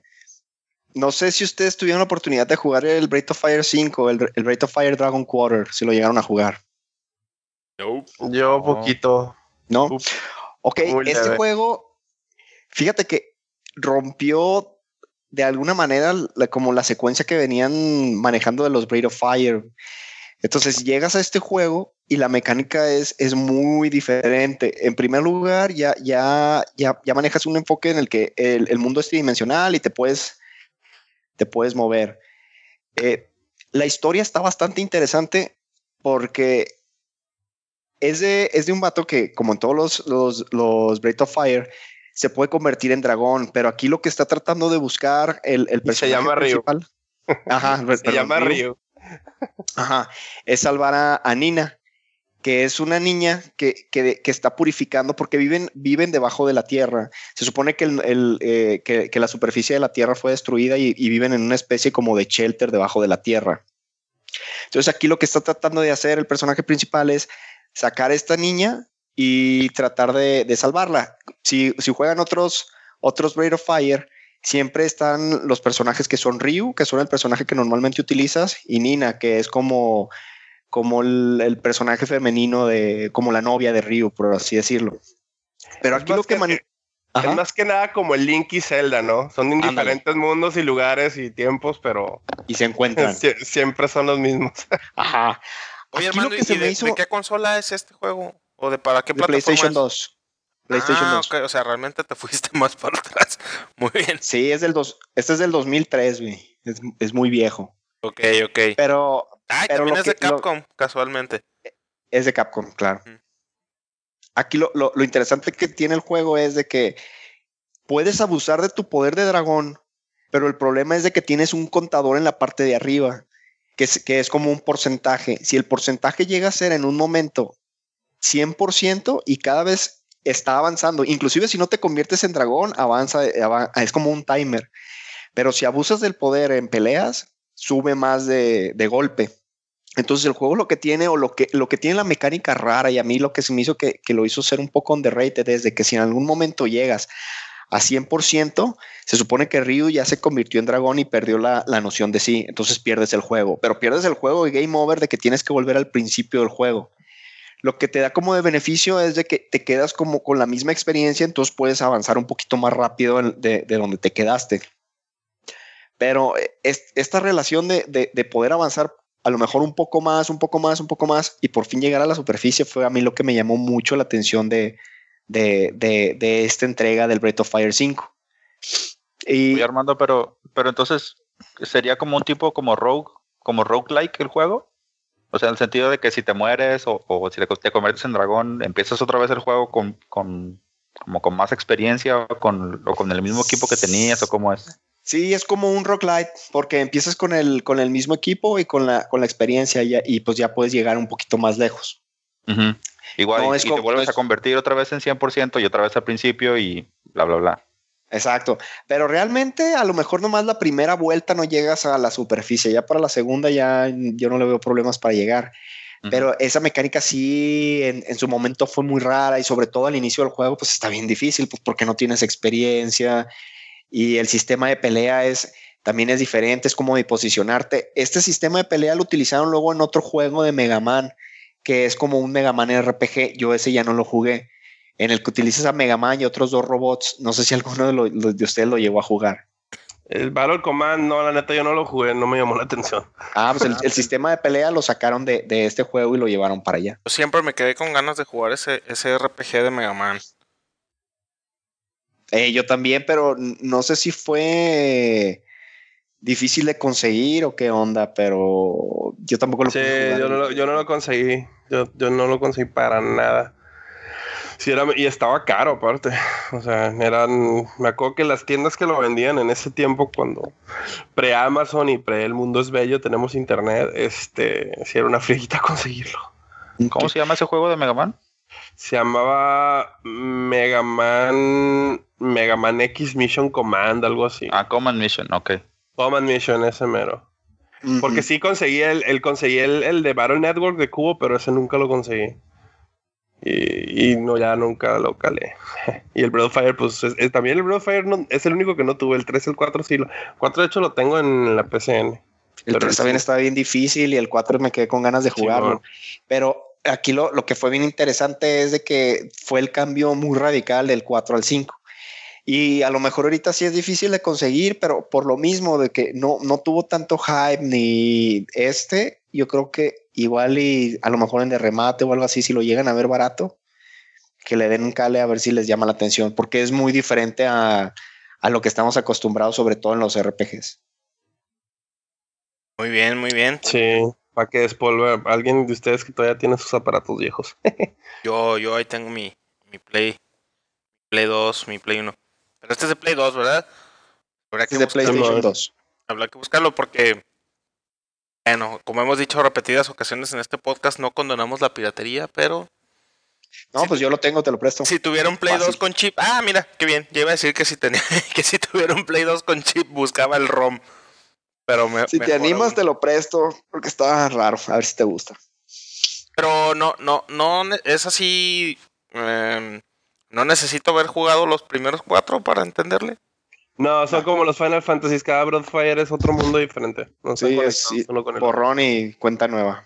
Ah, nomás igual que los Final Fantasy, nomás tienen sus ¿cómo se llama? Sus nod wing wing, así de que tienen un personaje que se llama, una personaje que es una naga y el Ryu y Nina que siempre salen juntos. Ah, ok, ok. O sea, el principal masculino siempre se llama Ryu y es un y es mitad dragón, mitad humano y la y la secundaria es una morra que se llama Nina y tiene alas. Ya sé. Sí, son sus son las cosas que siempre se repiten. Ah, muy bien, pues se me hace que sí, Armando, cuando, cuando finalmente llegue a, a mi backlog de juegos de Play 2, entre ellos el Dragon Quest 8, a lo mejor en ese momento me acerco a ti y te lo pido prestado. Ya estás. Oye, Re, ¿tú, tú qué juego nos, nos traes para, para comentar? Un juego que tú piensas que es underrated. A ver, pues no sé si, no sé si lo llegaron a escuchar. Es un juego de PC que se llama The Saboteur o El Saboteador. ¿No le suena? Sí, pero Me, nunca le suena, mucha pero, atención. me suena, pero de- como que no me suena. Es de Play sea, 3 sin PC, ¿no? Eh, yo lo jugué en PC. Sí, es un juego que es muy similar a GTA. Es un open world. Está situado en el durante la Segunda Guerra Mundial en una ah, Francia ocupada por la Alemania. Este juego lo publicaron una compañía que ya no existe que se llama Pandemic Studios, que de hecho estos amigos son los que hicieron los primeros Battlefronts de Star Wars. Y mm, básicamente el protagonista, bueno, el protagonista es un alcohólico, es un irlandés, es un mecánico de carros de carreras. Y por ahí la trama de la historia empieza porque eh, era mecánico y a veces y también corría, corría carros. Entonces, en, en alguna de las oportunidades que tuvo, le hicieron ahí un chanchullo, lo traicionaron. ¿Y quién cree que lo traicionó? Pues un nazi. Entonces, pues de ahí en adelante se convirtió en, en- en- Nada, nada, dije un mal chiste, continúa. no te quiero interrumpir. Ah, es que no te escuché. Solo escuché un ruido. Ah, entonces les decía que eh, pues es un nazi, entonces este este amigo se convierte, digamos, en, en, en una en un tipo de persona junto con su mejor amigo ah, para intentar sabotear, de ahí el nombre, a, a este a esta persona que lo, lo traicionó. Entonces a mí lo que me gustó de este juego es que era, si bien es un clon de GTA, es como el, como el hermano incómodo de GTA, este, me gustó porque no es tan caótico, este, en GTA puedes hacer lo que tú quieras, siempre cuando, siempre y cuando el juego te lo permita, pero aquí es como que más, metes más ruido, em, digamos, pensando que, que estás haciendo un, un- un- bien, porque como estás, como estás en contra del- de la de los nazis, de como que te da un sentido positivo. Entonces, a final de cuentas, el- el- la persona esta se redime y el tema de los carros de carreras y todo este tipo, porque hay unos minijuegos ahí en los que corres carreras, este, se me hizo muy refrescante. Creo que pasó desapercibido, muy desapercibido, porque tuvo problemas con, en PC tuvo problemas con las tarjetas ATI, lo que pasó aquí es que no, realmente el, juego no corría. Si tenías una tarjeta ATI, el juego te decía, nope, no lo puedo correr, aunque tengas la tarjeta ATI más nueva. Y lo que tuvieron que hacer era, eh, tuvieron que mandar a hacer un parche estas personas, los desarrolladores, para vilmente este, deshabilitarle todos los núcleos posibles para que solamente utilizaras uno. Entonces, imagínate, es un juego de PC donde tú esperas que tenga buenas gráficas que ¿Se lo limiten, nabo sí, que lo limiten a un solo a un solo núcleo para que lo puedas correr, pues como que no no se les hizo muy muy chido. Y pues por otra parte, este fuera de eso, creo que como era un clon amorfo de GTA, pues dijeron la, la mayoría de las personas dicho, "Ah, pues otro juego de GTA, ¿para qué?" Entonces, Pero, pero. ¿cómo es el gameplay? ¿Es tal cual como un sandbox o qué? Sí, sí, sí, es tal cual. Tú traes a tu personaje y disparas así como, como en GTA. Te, subes a carros y tiras ¿Y bombas. ¿Estás en Alemania o qué? Estás en Francia, en París. Francia. Oh. Este sí me pasó de noche. Ulala, ¡Ulala! Ulala, un francés. Sí. No, este sí jamás lo había escuchado, yo creo. Pierre, ¿y, el- está, ¿en, en qué plataforma es? ¿Es de PC nada más? Este está. ti, ti, ti, ti. Espérame. Sí, está para PC. Y creo que salió para Play 2, déjame ver, espérame. Salió para Play 3 y Xbox 360. Andy. El saboteador. Andy, no. Mira, nu- bueno, nunca bueno, lo había escuchado, escuchado- mencionar. Yo sí había escuchado de él, pero no le presté mucha atención. Ahora, ahora sí, ¿Y de veras, trajiste no solo un juego underrated, trajiste un juego desconocido. Sí, tri, tri, tri, tri, ¿Y tú cómo diste con el reo? ¿Quién te lo recomendó? ¿Qué, qué show? Fíjate Ajá, que- ¿cómo, cómo fue que te llamó la atención? No sé, en algún punto, en alguna, estaba, me imagino que estaba revisando alguna de las páginas que en aquel entonces revisaba en internet y alguien hizo mención, entonces vi por ahí algún, alguna, algún como video y se me hizo chido, se me hizo curioso y lo bajé, Y te lo compré, lo bajé y ya, ajá, Y lo jugué y todo. Afortunadamente yo no soy fan de, yo no soy fan de Ati, soy más fan de Nvidia, entonces no tuve problemas por ese lado. Perfecto. Oye, pero qué, qué, qué patada en las bolas, ¿no? Para, para la gente Sí. que, que tenía. Y eso, por eso, yo creo que por eso no me meto al mundo de la PC Master Race. Como Pero fíjate diría- que eso, como que diría eso el Andy, normalmente no pasa. porque Eso, sí, eso es como, eso era hace años, güey. Ya ahorita está muy cañón que algo así pase. Sí, A la- pues hasta, hasta ahí ellos está el mismos. Batman Arkham Knight. Pero ese Pregúntale es al más bien un, ese es más bien un, un porta de, de consola. Sí, es independientemente, aunque tuvieras la, la ATI o la Nvidia más chida o la más viejita, de todo el mundo corría. O sea, no es, eso no era de que específicamente una tarjeta, sino ya se, ya se fue el, el mal trabajo que hicieron los desarrolladores al portearlo a la PC. Ok, ok.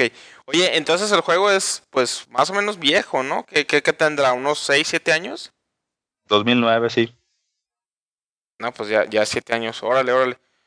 Pues Ya llovió. no, nunca, nunca lo había escuchado, lo había escuchado mencionar. Habrá, habrá que checarlo a ver si ahora con, con esta, con esta computadora más nueva que tengo, a ver si, si lo corre, ver si porque corre. sí, ya ven que como, como repito, yo no soy PC Master Race, yo soy, yo soy console peasant. Ujú. Pues hay muchos juegos que, que no que no puedo que no puedo correr en, en- en mi computadora. Pero bueno, muy bien, pues ahí está la, la- la recomendación de, de Rey Armando y Chino. Y para cerrar con este bloque, eh, yo les voy a dar mi, mi juego underrated. Este juego, no sé, Armando, tengo la idea de que tú lo jugaste. Ahorita me vas a decir si sí o no. Quien sí lo jugó es un, un amigo un amigo también que tenemos aquí en común, el buen Edo. Edo, si nos estás escuchando, un saludo. Este, este juego se llama Enslaved. Enslaved Ah, Odyssey claro. to the West. No sé si, si Tú lo, me lo prestaste, creo, güey. ¿Yo te lo presté. Ah, ok. Sí. También escuché de él, no me interesa. Yo, yo te- tenía Está, la- está tenía la- muy fregón. Eh, este juego, eh, para los que no lo, no lo conocen, es, fue desarrollado por, por Ninja Theory, los mismos de. Ay Dios, se me fue Ay, el Dios. nombre, se me fue el nombre. Este Los de Heavenly Sword Heavenly Sword. destruyeron a Devil May Cry. Kevin Lesort. Eh, fíjate, chino, que el Devil May Cry sí está bueno, ¿eh? No, me refiero a. Les digo es que el no me estilo- creen. El, el Devil May Cry está chido. El sistema de juego está muy chido. Todo lo demás está.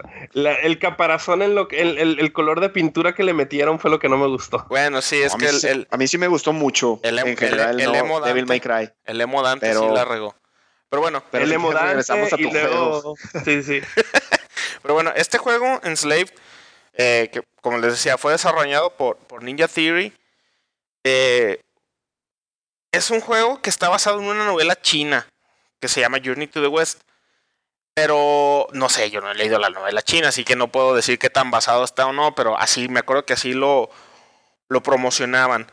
Y es un juego que está situado así en un futuro posta- postapocalíptico, donde una guerra global como que destruye la Tierra y deja prácticamente la- a la raza humana eh, pues ya erradicada, ¿no?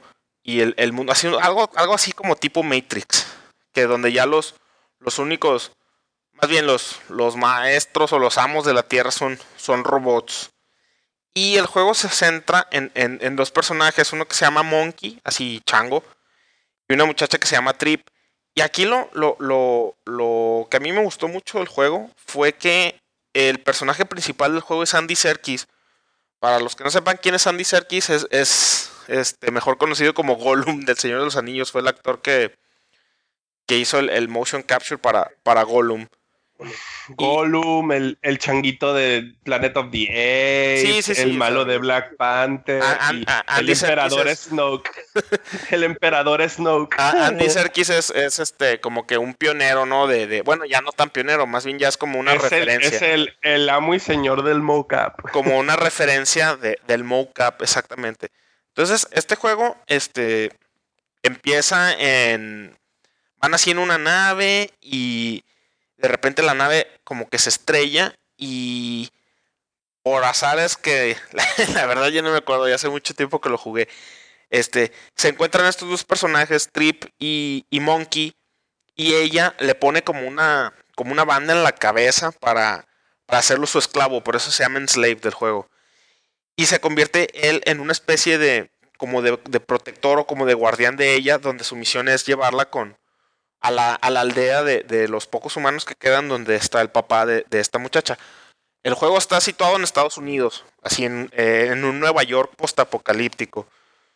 Eh, yo pienso que el juego no. El juego es un, es un juego de acción en tercera persona, así medio platformer, medio, medio beat 'em up. Eh, muy bueno, la verdad para... El, juego salió en el 2010 ya, también ya es un juego más o menos viejo. eh, pero tiene unas gráficas muy buenas, tiene un... eh, en ese entonces estaba de moda lo que era Fallout, no recuerdo si el 3 o el New Vegas, pero estaba el, el, el boom de, de Bethesda con los Fallout, ¿no? Y, y los, los mundos postapocalípticos que eran todos grises, todos eh, así medio lúgubres, medio medio deprimentes. Y este juego me acuerdo que, que lo que a mí me llamó la atención cuando la primera vez que lo vi fue que, que para hacer un juego postapocalíptico tenía mucho color. No sé si te acuerdas, Armando, que las gráficas son, son muy... mm, ¿Cómo decirlo? Como que juega mucho con la naturaleza. Como que ya... ¿Sabes qué? Yo, yo, yo con cuál lo comparo un poquito, en sí, un poquito la ambientación. A mí también me gustó muchísimo, tiene escenas muy buenas. La parte que casi no lo mencionaste, güey, pero en la parte del inicio donde se cae el avión, Ajá. puedes ver cómo te vas acercando a la tierra y así. Pero regresando a la parte de, de, de, de la ambientación, a mí se me hace que se parece mucho a, o sea, obviamente no en la calidad gráfica, sobre todo porque es más nuevo, pero al The Last of Us, Sí. en, en, que, en que puedes ver que, que hubo una civilización ahí y que se le empieza a comer la naturaleza. No sé si me explico. Sí, sí, sí. Ah, Eso es exactamente lo que yo quería decir. O sea, hay como que vestigios de lo que fue la humanidad, de lo que fue la civilización. Exacto. O sea, estás en Nueva York, se ven los edificios, se ven los rascacielos, se ven así las, pues las, las Tipo avenidas. Soy Leyenda, enormes. Ajá, tipo, tipo I'm Legend, exacto. Entonces, el- y la historia del juego es, es más bien como una película. Realmente estos, estos desarrolladores de Naughty Dog, perdón, de Naughty Dog, güey, no más. Es que dijiste Last of Us, entonces se me, se me cuatrapearon los cables. de ninja. Estos desarrolladores de, de Ninja Theory Me emocioné. como que son muy buenos en contar historias. A lo mejor sus juegos no, no son tan, tan excelsos en, en, en lo que viene siendo gameplay, pero en gráficas y en historia, o sea, en storytelling, la verdad es que no le piden nada a nadie. Y este juego, como toma mucho de, de, mitología china adaptada a un mundo postapocalíptico, hace un setting muy interesante. Un personaje que, que no he mencionado, que se me olvidó mencionar más bien, es uno que se llama Pixie. Entonces, en, la historia original, eh, Monkey y Pixie son literalmente un chango y un cerdo. Aquí en, en el setting de este juego son humanos, sin embargo los animaron de una manera y les, los- las, las vestimentas que traen te dan la ilusión de que en efecto son un, ce- un cerdo y un, y un chango. No sé si te acuerdas, Armando. O sea, por ejemplo, Monkey trae como un cinturón que mientras está haciendo como parkour, que es lo que él hace para hacer así como el, como el platforming, eh, el cinto se le ve como, como cola de simio. Y tiene un, un montón de detallitos así de ese tipo que, que- que están, la verdad, para, para su época, estaban súper impresionantes las gráficas. Y pelea con un bastón, ¿no? Haciendo referencia al, al rey mono que también peleaba con un bastón. Ajá, pelea con un bastón. Y Pixie también es un personaje así, un, un humano así gordito, chaparrito, así medio feo, que trae como una máscara en la cara, así que le cubre media cara. Entonces de repente de ciertos ángulos se le ve la nariz como de cerdo y cosas así. Eh, es un muy buen juego, la verdad. Yo pienso que no tuvo tanto éxito porque, Heaven, porque Ninja Theory venía de del hasta cierto punto disappointment de Heavenly Sword, que lo habían vendido como el boom, el, el, el, el juego must have de Play 3. O sea, ya habían pasado varios años, pero no, nunca se recuperaron de esa, de esa mala fama que se hicieron. Sin embargo, este juego es así, tiene buen, buena, buena historia, buenas gráficas, buen gameplay. Y, dura un buen rato, o sea, porque yo recuerdo que una de las quejas principales de Heavenly Sword era que duraba como 5 horas, una cosa así. Y a mucha gente no le gustó, que porque muy corto para un juego de 60 dólares y bla, bla, bla. Y este juego, este Enslaved, si te avientas tu buen, mm, ¿qué te gusta? Unas 15, 16 horas más o menos en acabarlo. O sea, te da muy buen contenido. Y después, después hubo expansiones, este, que también fueron... Eh, muy aclamadas por la crítica, sin embargo, pues no, como que estos desarrolladores de Ninja Theory no, no, no saben hacer muy bien su marketing porque como que en ventas nunca les pega mucho. Este, no sé Armando, si, si quieres agregar algo más a, al, juego para, para convencer a alguien de quien nos está escuchando que le dé un try. Por cierto, el juego está en, en, en PlayStation 3 eh, y en Windows. O sea, te lo pueden conseguir fácilmente. En, Steam. Ajá, en Steam lo pueden Exactamente, no, pues de que, de que definitivamente es un juego muy bueno. No está nada caro en Steam y que lo intenten. Ese sí es, yo creo que, y acá ratito en las ofertas de Steam está como en 100 pesos, que, que no les pesen y que a este sí que le den un cale, sobre todo que es muy fácil de conseguir. Sí, y, y de veras que no se van a arrepentir. ¿eh? Si, si tienen ganas de un juego así, con buen, buen voice acting, buen motion capture, una historia un poco diferente a, a, lo que normalmente este tipo de juegos son, así como que de acción en tercera persona, que son de o matas monstruos, o matas soldados, o matas zombies. Este juego no, este juego es así como que, como que muy filosófico, casi casi parece una fábula, ¿no? O sea, una fábula así que tiene moraleja y, y de veras que, que simplemente por, por, la actuación de... se basa mucho en... Es, es, también mucho su apego, ¿no? A la historia de Journey to the West este que, ahí es donde pues todo el flavor se encuentra, ¿no? Todo el, todo el, todo el sabor de esa historia se encuentra, pero el setting pues ya lo hace, lo hace más interesante. Sí, sí, te digo. que vale es como Dragon Ball, pues, porque acuérdate que Dragon Ball es un Dragon Ball también, o sea, la primera parte antes de que fuera Z era básicamente la versión japonesa de Journey to the West. Ajá, Entonces esta es otra versión, otro, otro punto de vista. Y de veras que vale la pena simplemente por la actuación de Andy Serkis, ¿eh? porque aparte hace otro papel dentro del mismo juego y los dos los hace, los hace de una manera excelente.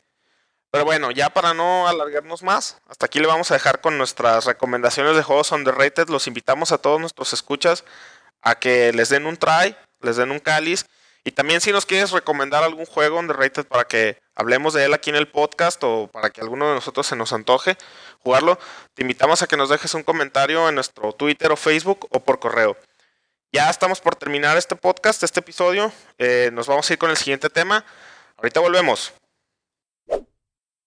Y bueno, para terminar este episodio, nuestro primer episodio sin nuestro queridísimo Landín, Vamos a hacer nuestro ya tradicional top 3 de algo.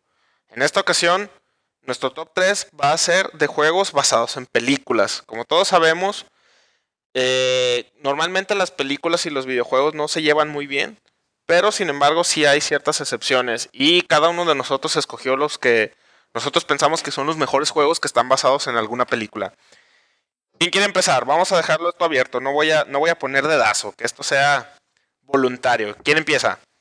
A ver, yo empiezo. Échale. voy. Mi número 3 es, seguramente está en tu lista. Si no, shame on you. Es Batman Returns, el de Super Nintendo. Maldita sea, no puedo creer que no lo metí en mi lista. ese, también es, es mi top 3 re.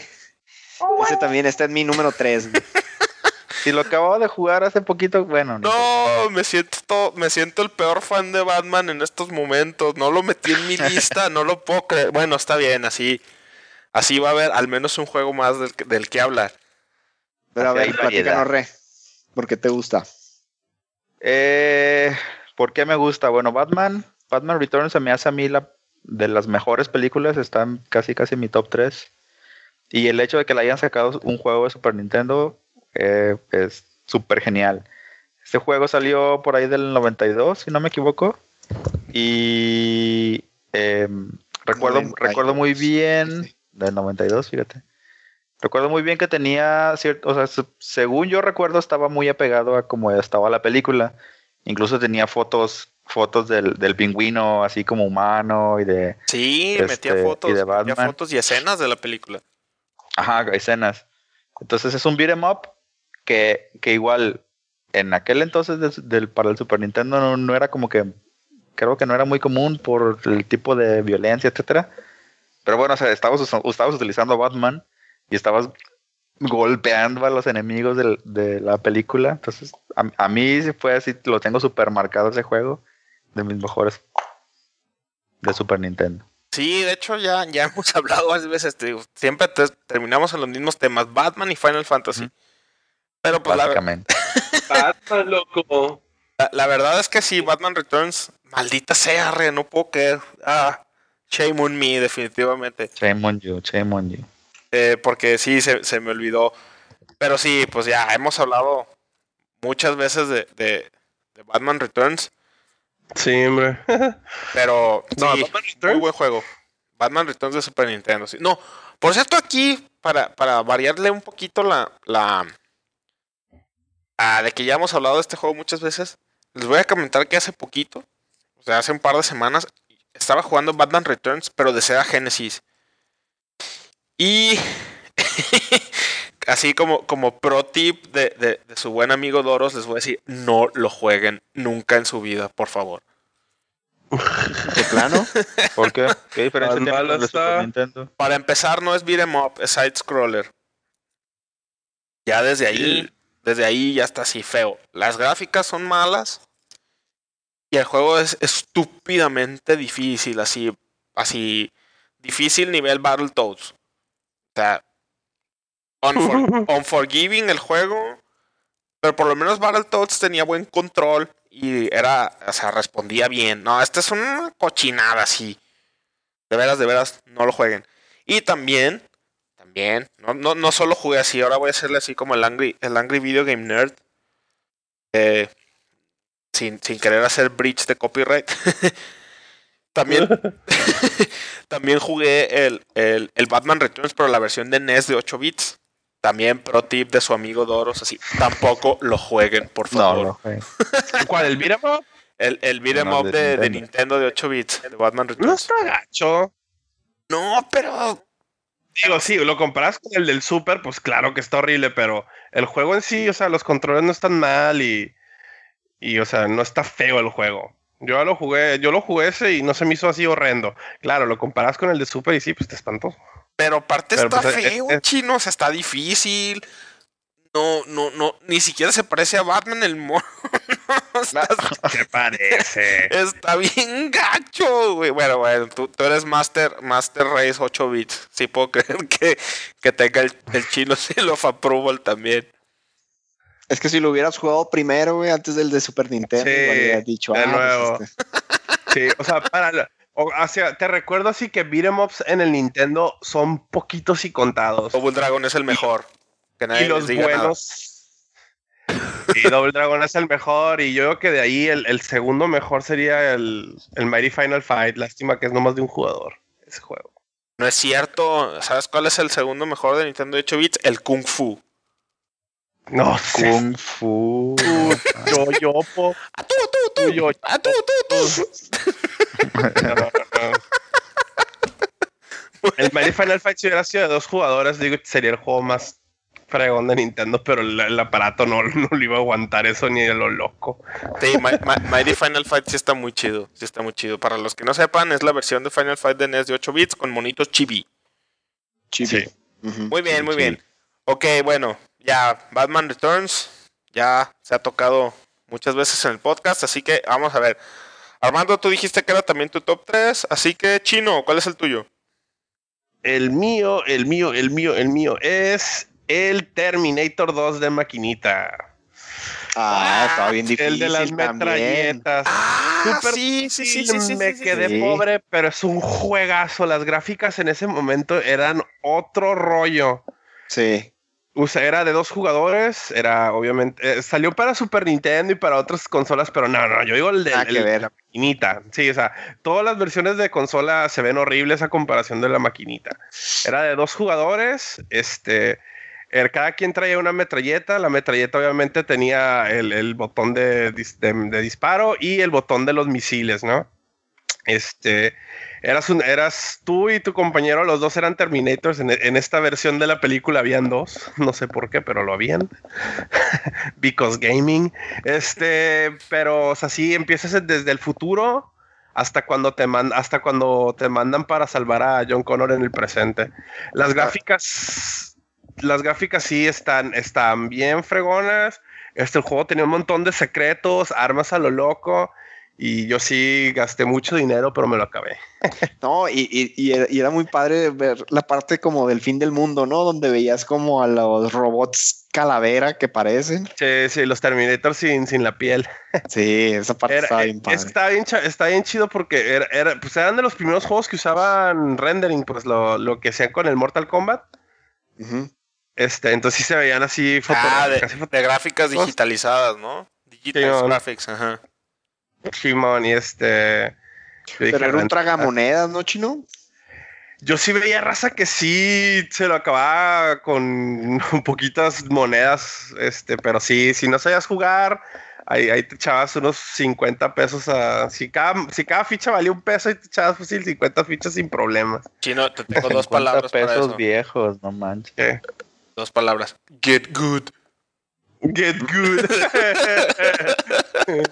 sí, así. Ahorita voy a, voy a agarrar el DeLorean y le voy a decir a mi, a mi yo de 10 años: Get good. No, aparte de 50 pesos, el chino de ahí era adinerado. Era, en la millonario. Sí. Güey, tú eres rico, güey. güey, tú eres rico. Dame una coca, güey, tú eres rico, güey. Tenía para la coca, la hamburguesa, el paseo a la novia y aparte jugaba un montón de maquinitas con 50 pesos. En esos tiempos. Ah, Che, qué gente aquellos. Qué tiempos aquellos. Muy Hasta bien, le muy ponía bien. doble aguacate a la hamburguesa. Oye, le, le echabas así las fichas como, como el meme de ahora del, del vato que le echa la sal. Ándale, el de la sal. El, del- el- el- el de la sal, pero así echabas la ficha a la maquinita, ¿no? Así con, con el, con el bíceps así levantado, dejabas caer la ficha. Ándale.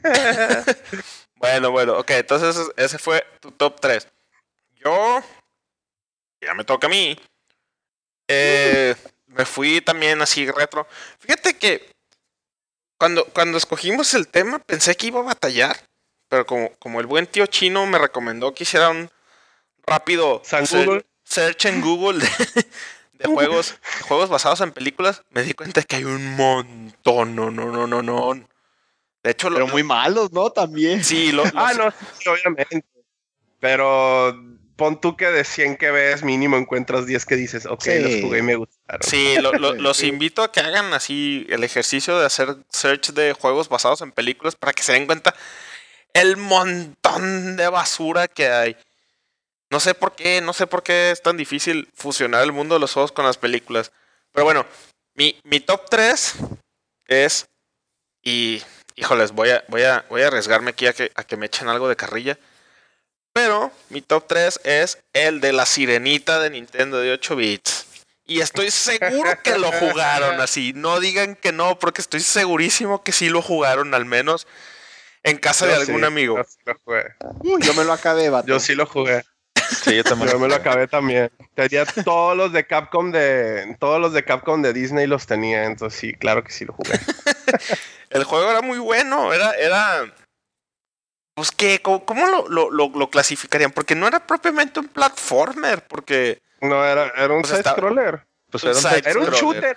Side-scroller con shooter, vamos a ponerle. Sí, ¿no? Porque Porque disparabas sí, se burbujas. la, la, la Ariel se controlaba básicamente con, co- como un avión y, y- y ¿cómo se llama? Nomás que tenía otros elementillos ahí, pero era básicamente un shooter Sí, porque con, dispa- combinado con side scroller. disparabas burbujas con la cola, me acuerdo. Y. Aparte tirabas los, las conchas, les tirabas las, las conchas. Ajá. y envolvías a los, a los, a los enemigos, ¿no? En las burbujas y luego las burbujas las cargabas y eran como tus balas. Sí, mon. sí, sí, sí. Y el juego Era- seguía. era un- El juego seguía de una Era- manera muy. ah, muy light. El plot de la película.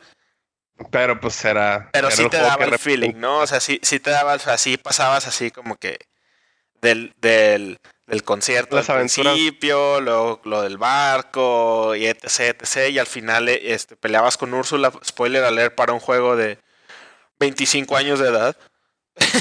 Sí, El, el último jefe era Úrsula. Este, entonces, sí, er- er- era en la época donde Disney no. Digo, con donde Capcom este, no, no, no le fallaba en los juegos de Disney. Todos eran buenos. Así, todos.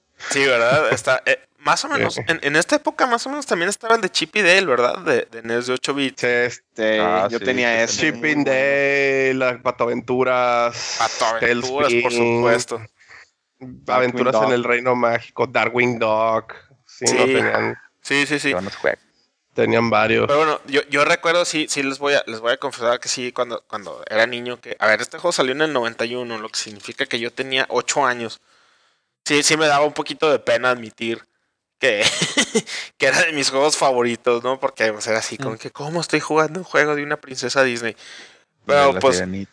La verdad es que el, el- el- el amor por el gaming era más que, que mi vergüenza. Entonces sí, sí era un juego No, que jugué sí. muchísimo, mucho, mucho, mucho, mucho. Y me gustaba, me gustaba mucho este juego.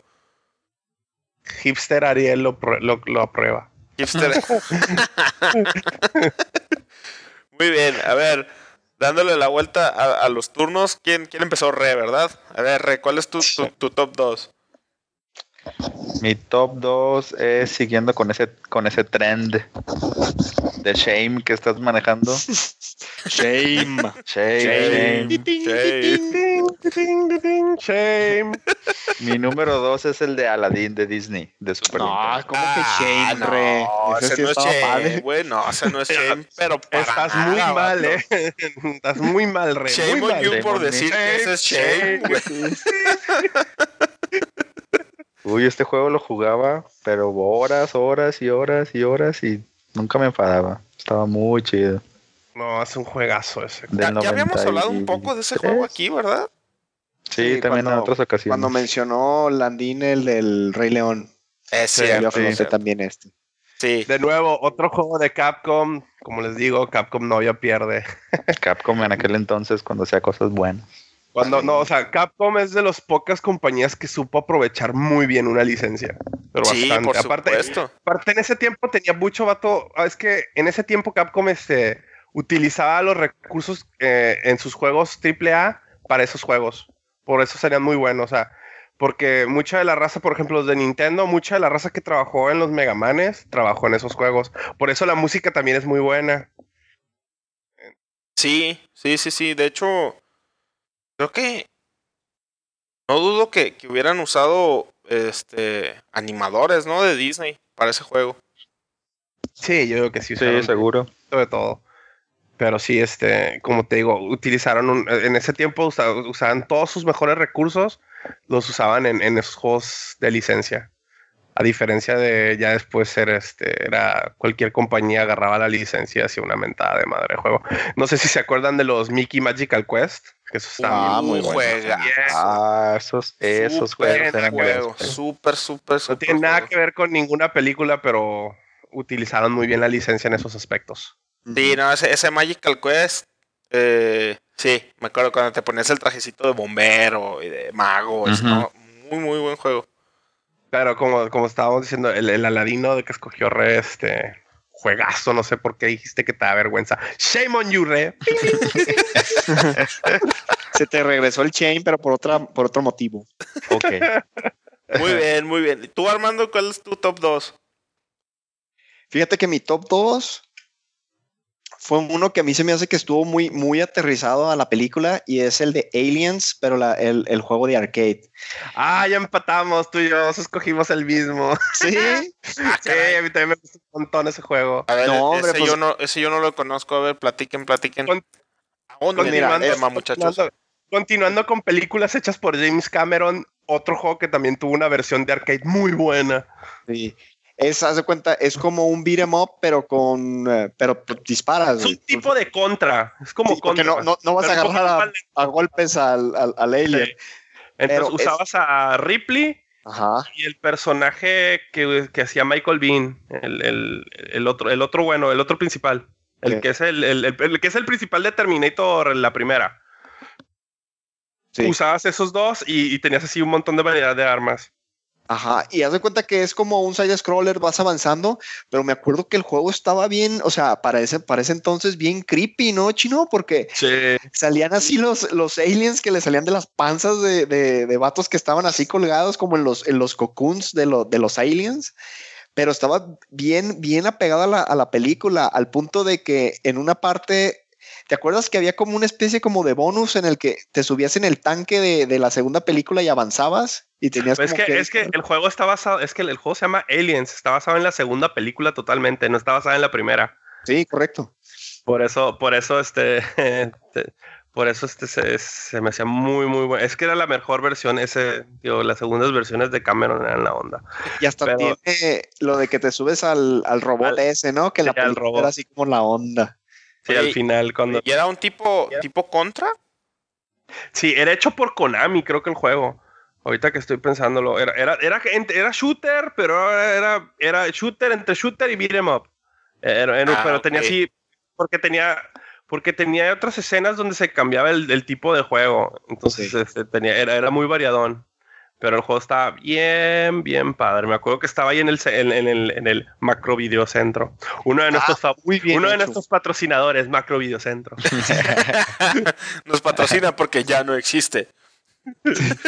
junto, con, junto con Blockbuster Video y Macro Videocentro. Y videocentro. Ah, pues sí, pues era el mío. Órale, órale. Es- No, fíjate que curiosamente no, nunca había escuchado. De, de juegos de arcade de Aliens, el único que conozco es el. No es cierto. Hay Sí, uno de este- Alien contra Depredador, ¿verdad? ¿O ¿Estoy equivocado? Sí, Ese es un pero beat 'em ese- up, pero está más exagerado. Sí, es un beat 'em up, está más exagerado y no tiene nada que ver con ninguna película. Exacto. Era, de hecho, el juego está mejor que las películas. sí. ¿A poco así? Yo nunca he visto una película de Alien contra Depredador, gracias a Dios. ¿Nunca Quedo- has visto las de Alien contra Depredador? No, me, me quedo con mis recuerdos de Alien y Aliens y ya. Es como Terminator. Sí, el de para mí Aliens solo hay el- Terminator y Terminator 2. Con Aliens es igual. En efecto, en efecto, Aliens es hecho por Konami y salió en 1990. Mala, 27 años. Pero ese, ese si puedes, Doros, luego trata de bajar ahí el, el ROM. El ya es de un arcade, ya, ya no es de algo que ahorita se esté vendiendo. Y, y, re- y repetimos, chécalo, la verdad. jóvenes escuchas, no condonamos la piratería en este podcast como frutas y verduras. Pero- y, y lo- y luego lo calamos. O a lo mejor, sí, pues igual lo tengo yo aquí en la compu, lo voy a, lo voy a buscar. Muy bien. Digo, muy bien. probablemente, probablemente no va a sonar tan chido como lo estamos ah, este, mencionando, pero en ese tiempo era la onda. Híjole, es cierto, la, la melancolía de, de- Sí, de lo que recuerdas a veces es mucho más padre y de repente lo ves y dices, guácala, así no estaba de padre. Sí, como, jugaba". como, como, como en el especial de Halloween, ¿se acuerdan que mencionamos Monster Party? Sí. Es otro Todo, juego así de que yo, yo recuerdo que lo que lo adoraba de niño y ahora que de grande lo volví a intentar a jugar así como que "Ew, guácala". Sí. Yo también, yo también lo jugué hace unos días y también, bueno, hace unos meses, creo que cuando estábamos platicando de él, y, ay, güey, qué malo está. no, pero este juego, mira, es por Konami en los noventas cuando la verdad Konami no, no había pierde, hacía Sí, juegos buenos. Cuando no habían corrido a Kojima y no se habían vuelto loquitos con sus pachinko machines, Así es. eran Eh, de el pachín. Muy bien. Bueno, continuando conmigo, que ya otra vez ya hubo una coincidencia de, de top 3. ¿Por qué siempre coincidimos? ¿Será que será que somos de la Siempre misma somos generación o qué pasa, no? Sie- Siempre coincidimos en Sí. nuestro Va. top 3. Eh, mi top 2 es un juego que otra vez, Armando, tengo la idea de que también lo jugué contigo. O no, bueno, no sé, no sé por qué como que pienso en que lo jugué contigo. Y es el de Lord of the Rings The Two Towers. Y de PlayStation 2, estoy hablando. Eh, Existía para Xbox One, Play 2 y GameCube, creo. Sí, yo Eh, lo tenía. Dirás Xbox el primero. Xbox, Xbox One, ¿verdad? Sí, perdón, Xbox el, el primerito. Sí lo tenías, ¿verdad, Armando? Sí, sí, yo tenía. Ah, por eso, yo sabía que lo había jugado contigo. Sí, este juego también era. Estaba bien padre porque. Eh, este sí está basado en la película, ¿eh? Así, no, no crean que estoy haciendo trampa. No, no es basado en el libro. Es realmente basado en la película, la adaptación de la película de Peter Jackson. Y estaba. me, me gustaba mucho porque metía escenas de la película. O sea, metía escenas de la película tal cual y de repente ya cambiaba así como que, por ejemplo, a la batalla de Helm's Deep o, o no sé, ciertos pasajes de, la película y te brincaba entre, entre, entre Aragorn, Gimli y Legolas, ¿no, Armando? Sí, o sea, había partes en las que jugabas con Frodo, porque era la parte donde iba Frodo en la, en la, en la película. Y, y, por ejemplo, en la, en, la, en la batalla de Moria, pues sí te dejan escoger entre Aragorn, entre Gimli y entre Legolas. Pues porque ahí están los tres. Sí, sí, sí. Y, y, y, jugabas con, con. Te digo, con. Era como un hack and slash. Entonces, pues así, Legolas traía sus arcos, Aragorn la espada, Gimli las hachas. Este, estaba muy bueno el juego. Me acuerdo que incluso, si no me equivoco, en el siguiente que salió, que fue el del, el del regreso del rey, que también estaba basado en la, en la película, no en el libro. Creo que, que, que el del regreso del rey ya traía la opción así de, de en los primitivos eh, experiencias online de consolas. Ya podías jugar con el modem que venía con el Final Fantasy XI en Play 2. Podías jugarlo ya en línea.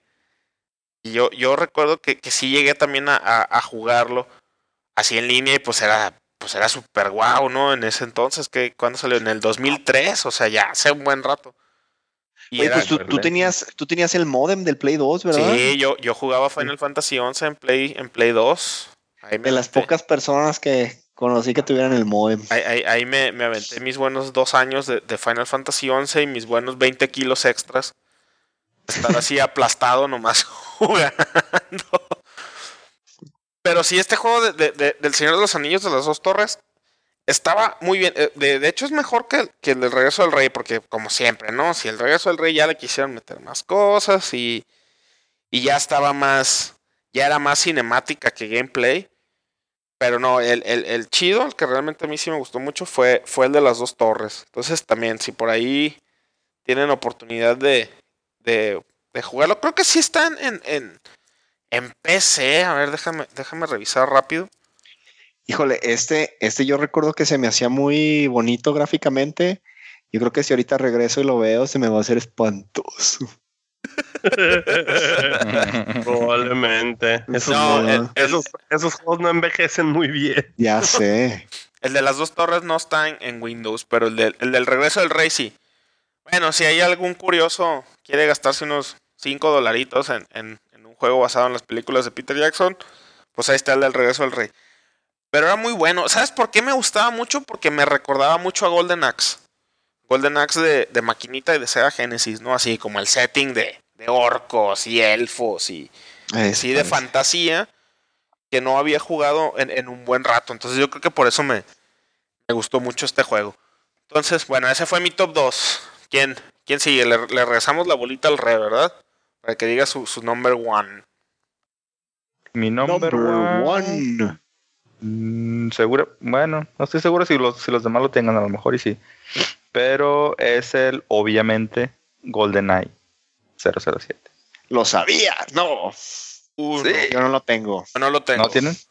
No, de hecho ni siquiera me acordaba del Shame on Me. Que, ¿Qué tal vez, tal, tal, vez el Landín que hubiera hecho segunda, güey, pero pues de ahorita. Sí, te, te, hace falta el balance aquí de, de, sí. de Nintendo. ¿Ves? Eso, eso es lo que les digo, porque son así. Nota informativa, bueno. no tratamos de ser fanboys, pero seamos realistas. Landín era quien pero te sí. hacía segunda. Sí, ya en sé. tu afición por Nintendo. Ah, caen gordos. No es cierto. bueno, a ver, pues, mi número, mi número uno es, es GoldenEye del 64. Salió por ahí del 97, 1997. Eh, fue desarrollado por Rare y honestamente fue mi primera película, como nota cultural, fue mi primera película que yo vi de James Bond. Y pues me enamoré de, de Famke Janssen. De Pierce Brosnan. No, no, no era feo. Lo quiso tener, oye, lo quiso tener en su casa inteligente como Mark Simpson, ¿no? Así de, oh, Pierce.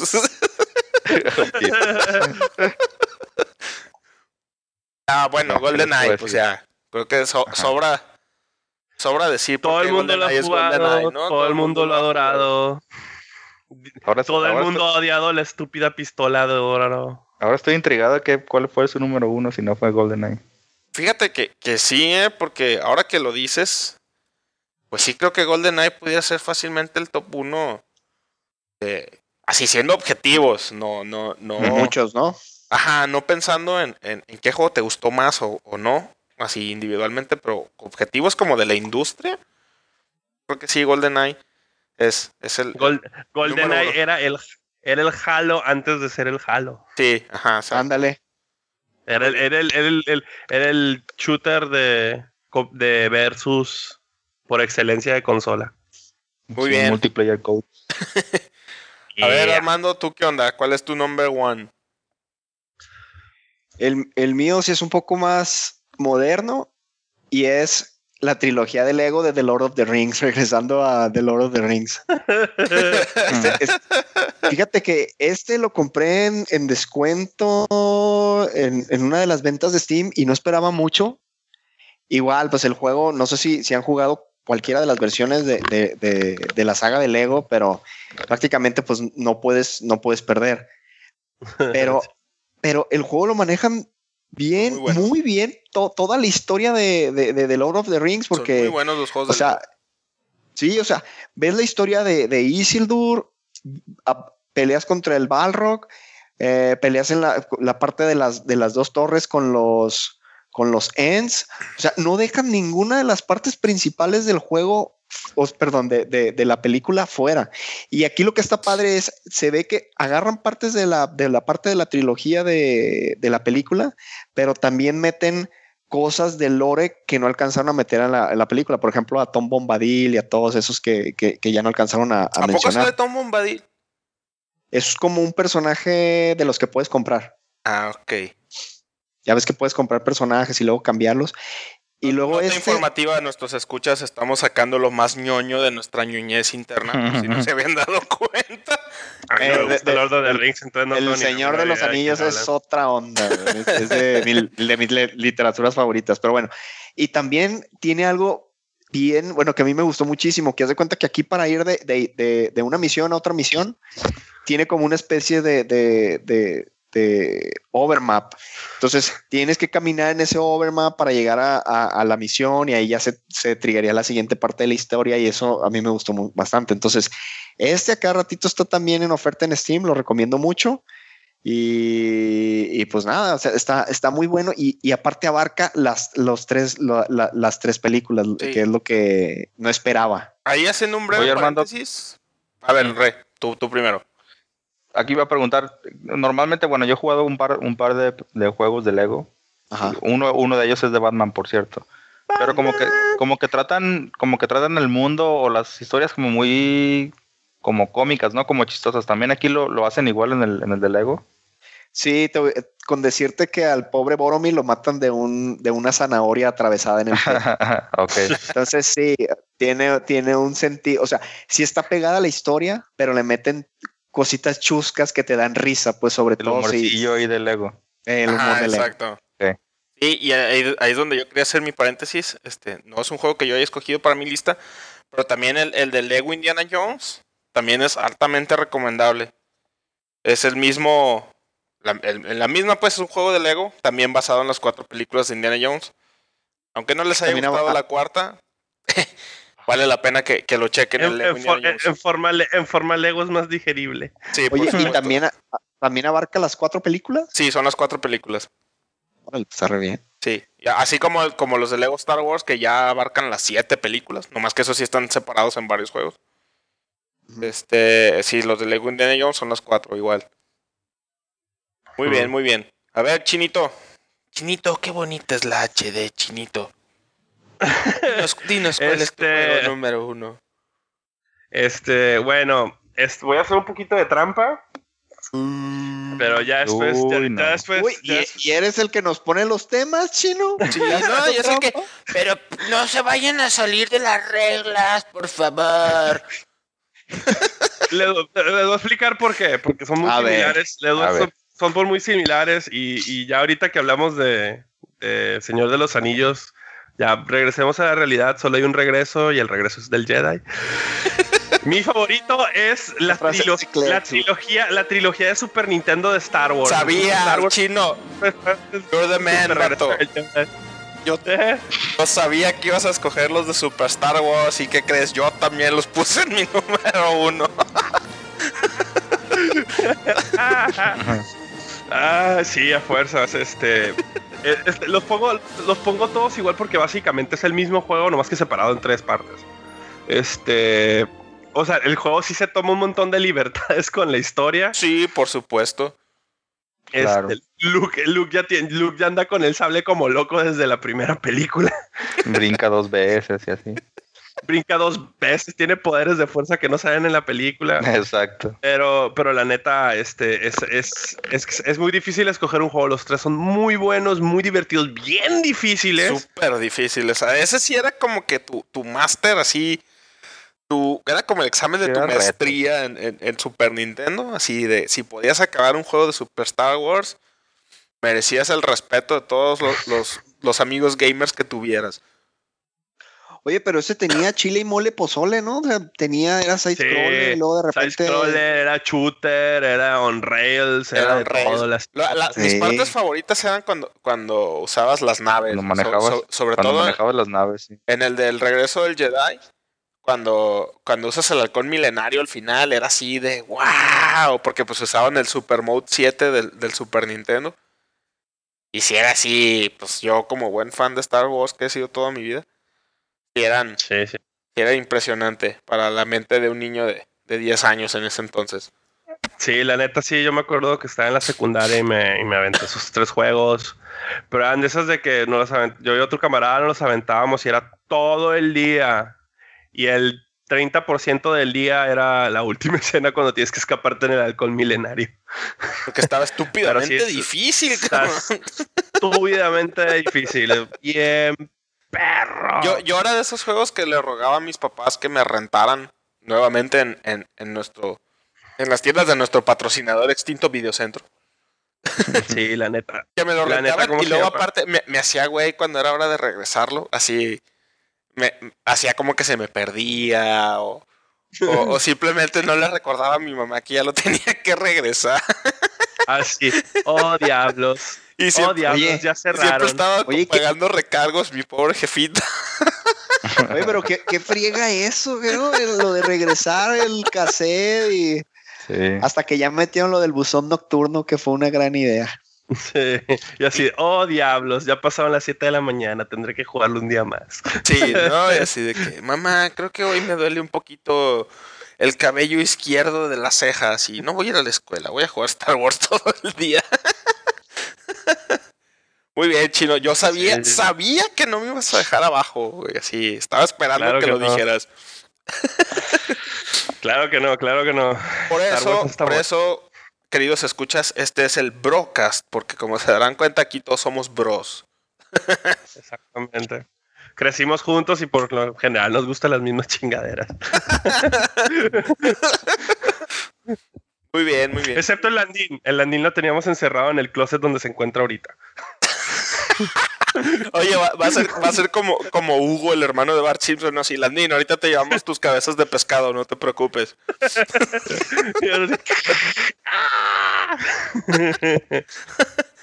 Bueno, muy bien. Pues estos fueron los, los top 3 de cada quien de, de películas, de, perdón, de, de juegos basados en películas, aquí con un poquito de trampa del chino y yo.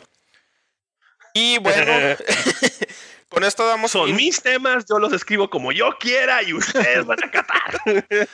con esto damos finalizado, con esto damos por finalizado este primer episodio en esta nueva era del 8-bit broadcast, una era de Trump y post Landín.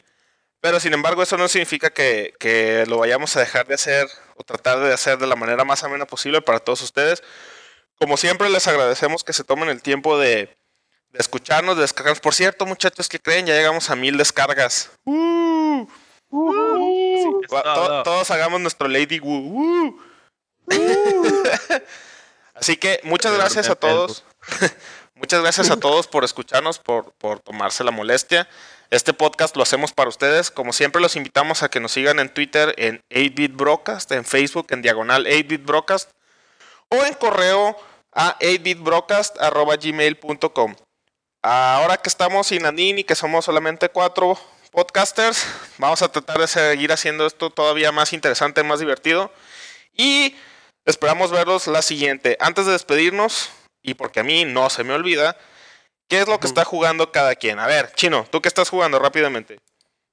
Rápidamente estoy jugando el Final Fantasy tipo 0 HD. Caí un poquito en el, en el abismo que es Final Fantasy XV, pero ya, ya me salí de ahí otra vez y ya, ya, ya otra vez saqué el juego, lo metí en su caja, lo guardé y ya metí el otra vez. Hasta que venga la siguiente actualización, ¿verdad? Hasta que venga la siguiente actualización, así es. Muy bien, muy bien. ¿Tú, Armando, Así qué estás jugando? Seguimos jugando el Tales of Symphonia y también el Life is Strange. Muy bien. ¿Todavía no te acabas Life is Strange? Me falta el último capítulo, pero no le he podido dar. Por, más que nada porque como es más fácil jugar el Tales of Symphonia por cuestión de tiempo, de los saves. Y el Life is Strange sí tienes que tener como unas dos horitas disponibles para realmente disfrutarlo. Esa Entonces, a es ver la- si ya este viernes. Esa es la vida del gamer, papá. De un niño Sí. chiquito. te comprendo, te comprendo. ¿Tú, Re, qué estás jugando? Fíjate que yo empecé a jugar el, el Rise of Tomb Raider. Juegazo, eh. Muy Está bien, muy bien. súper chido. Mira, Doros, esta, esa Lara Croft ya tiene, ya le hicieron Mm. cirugía. Ah, bueno. ya.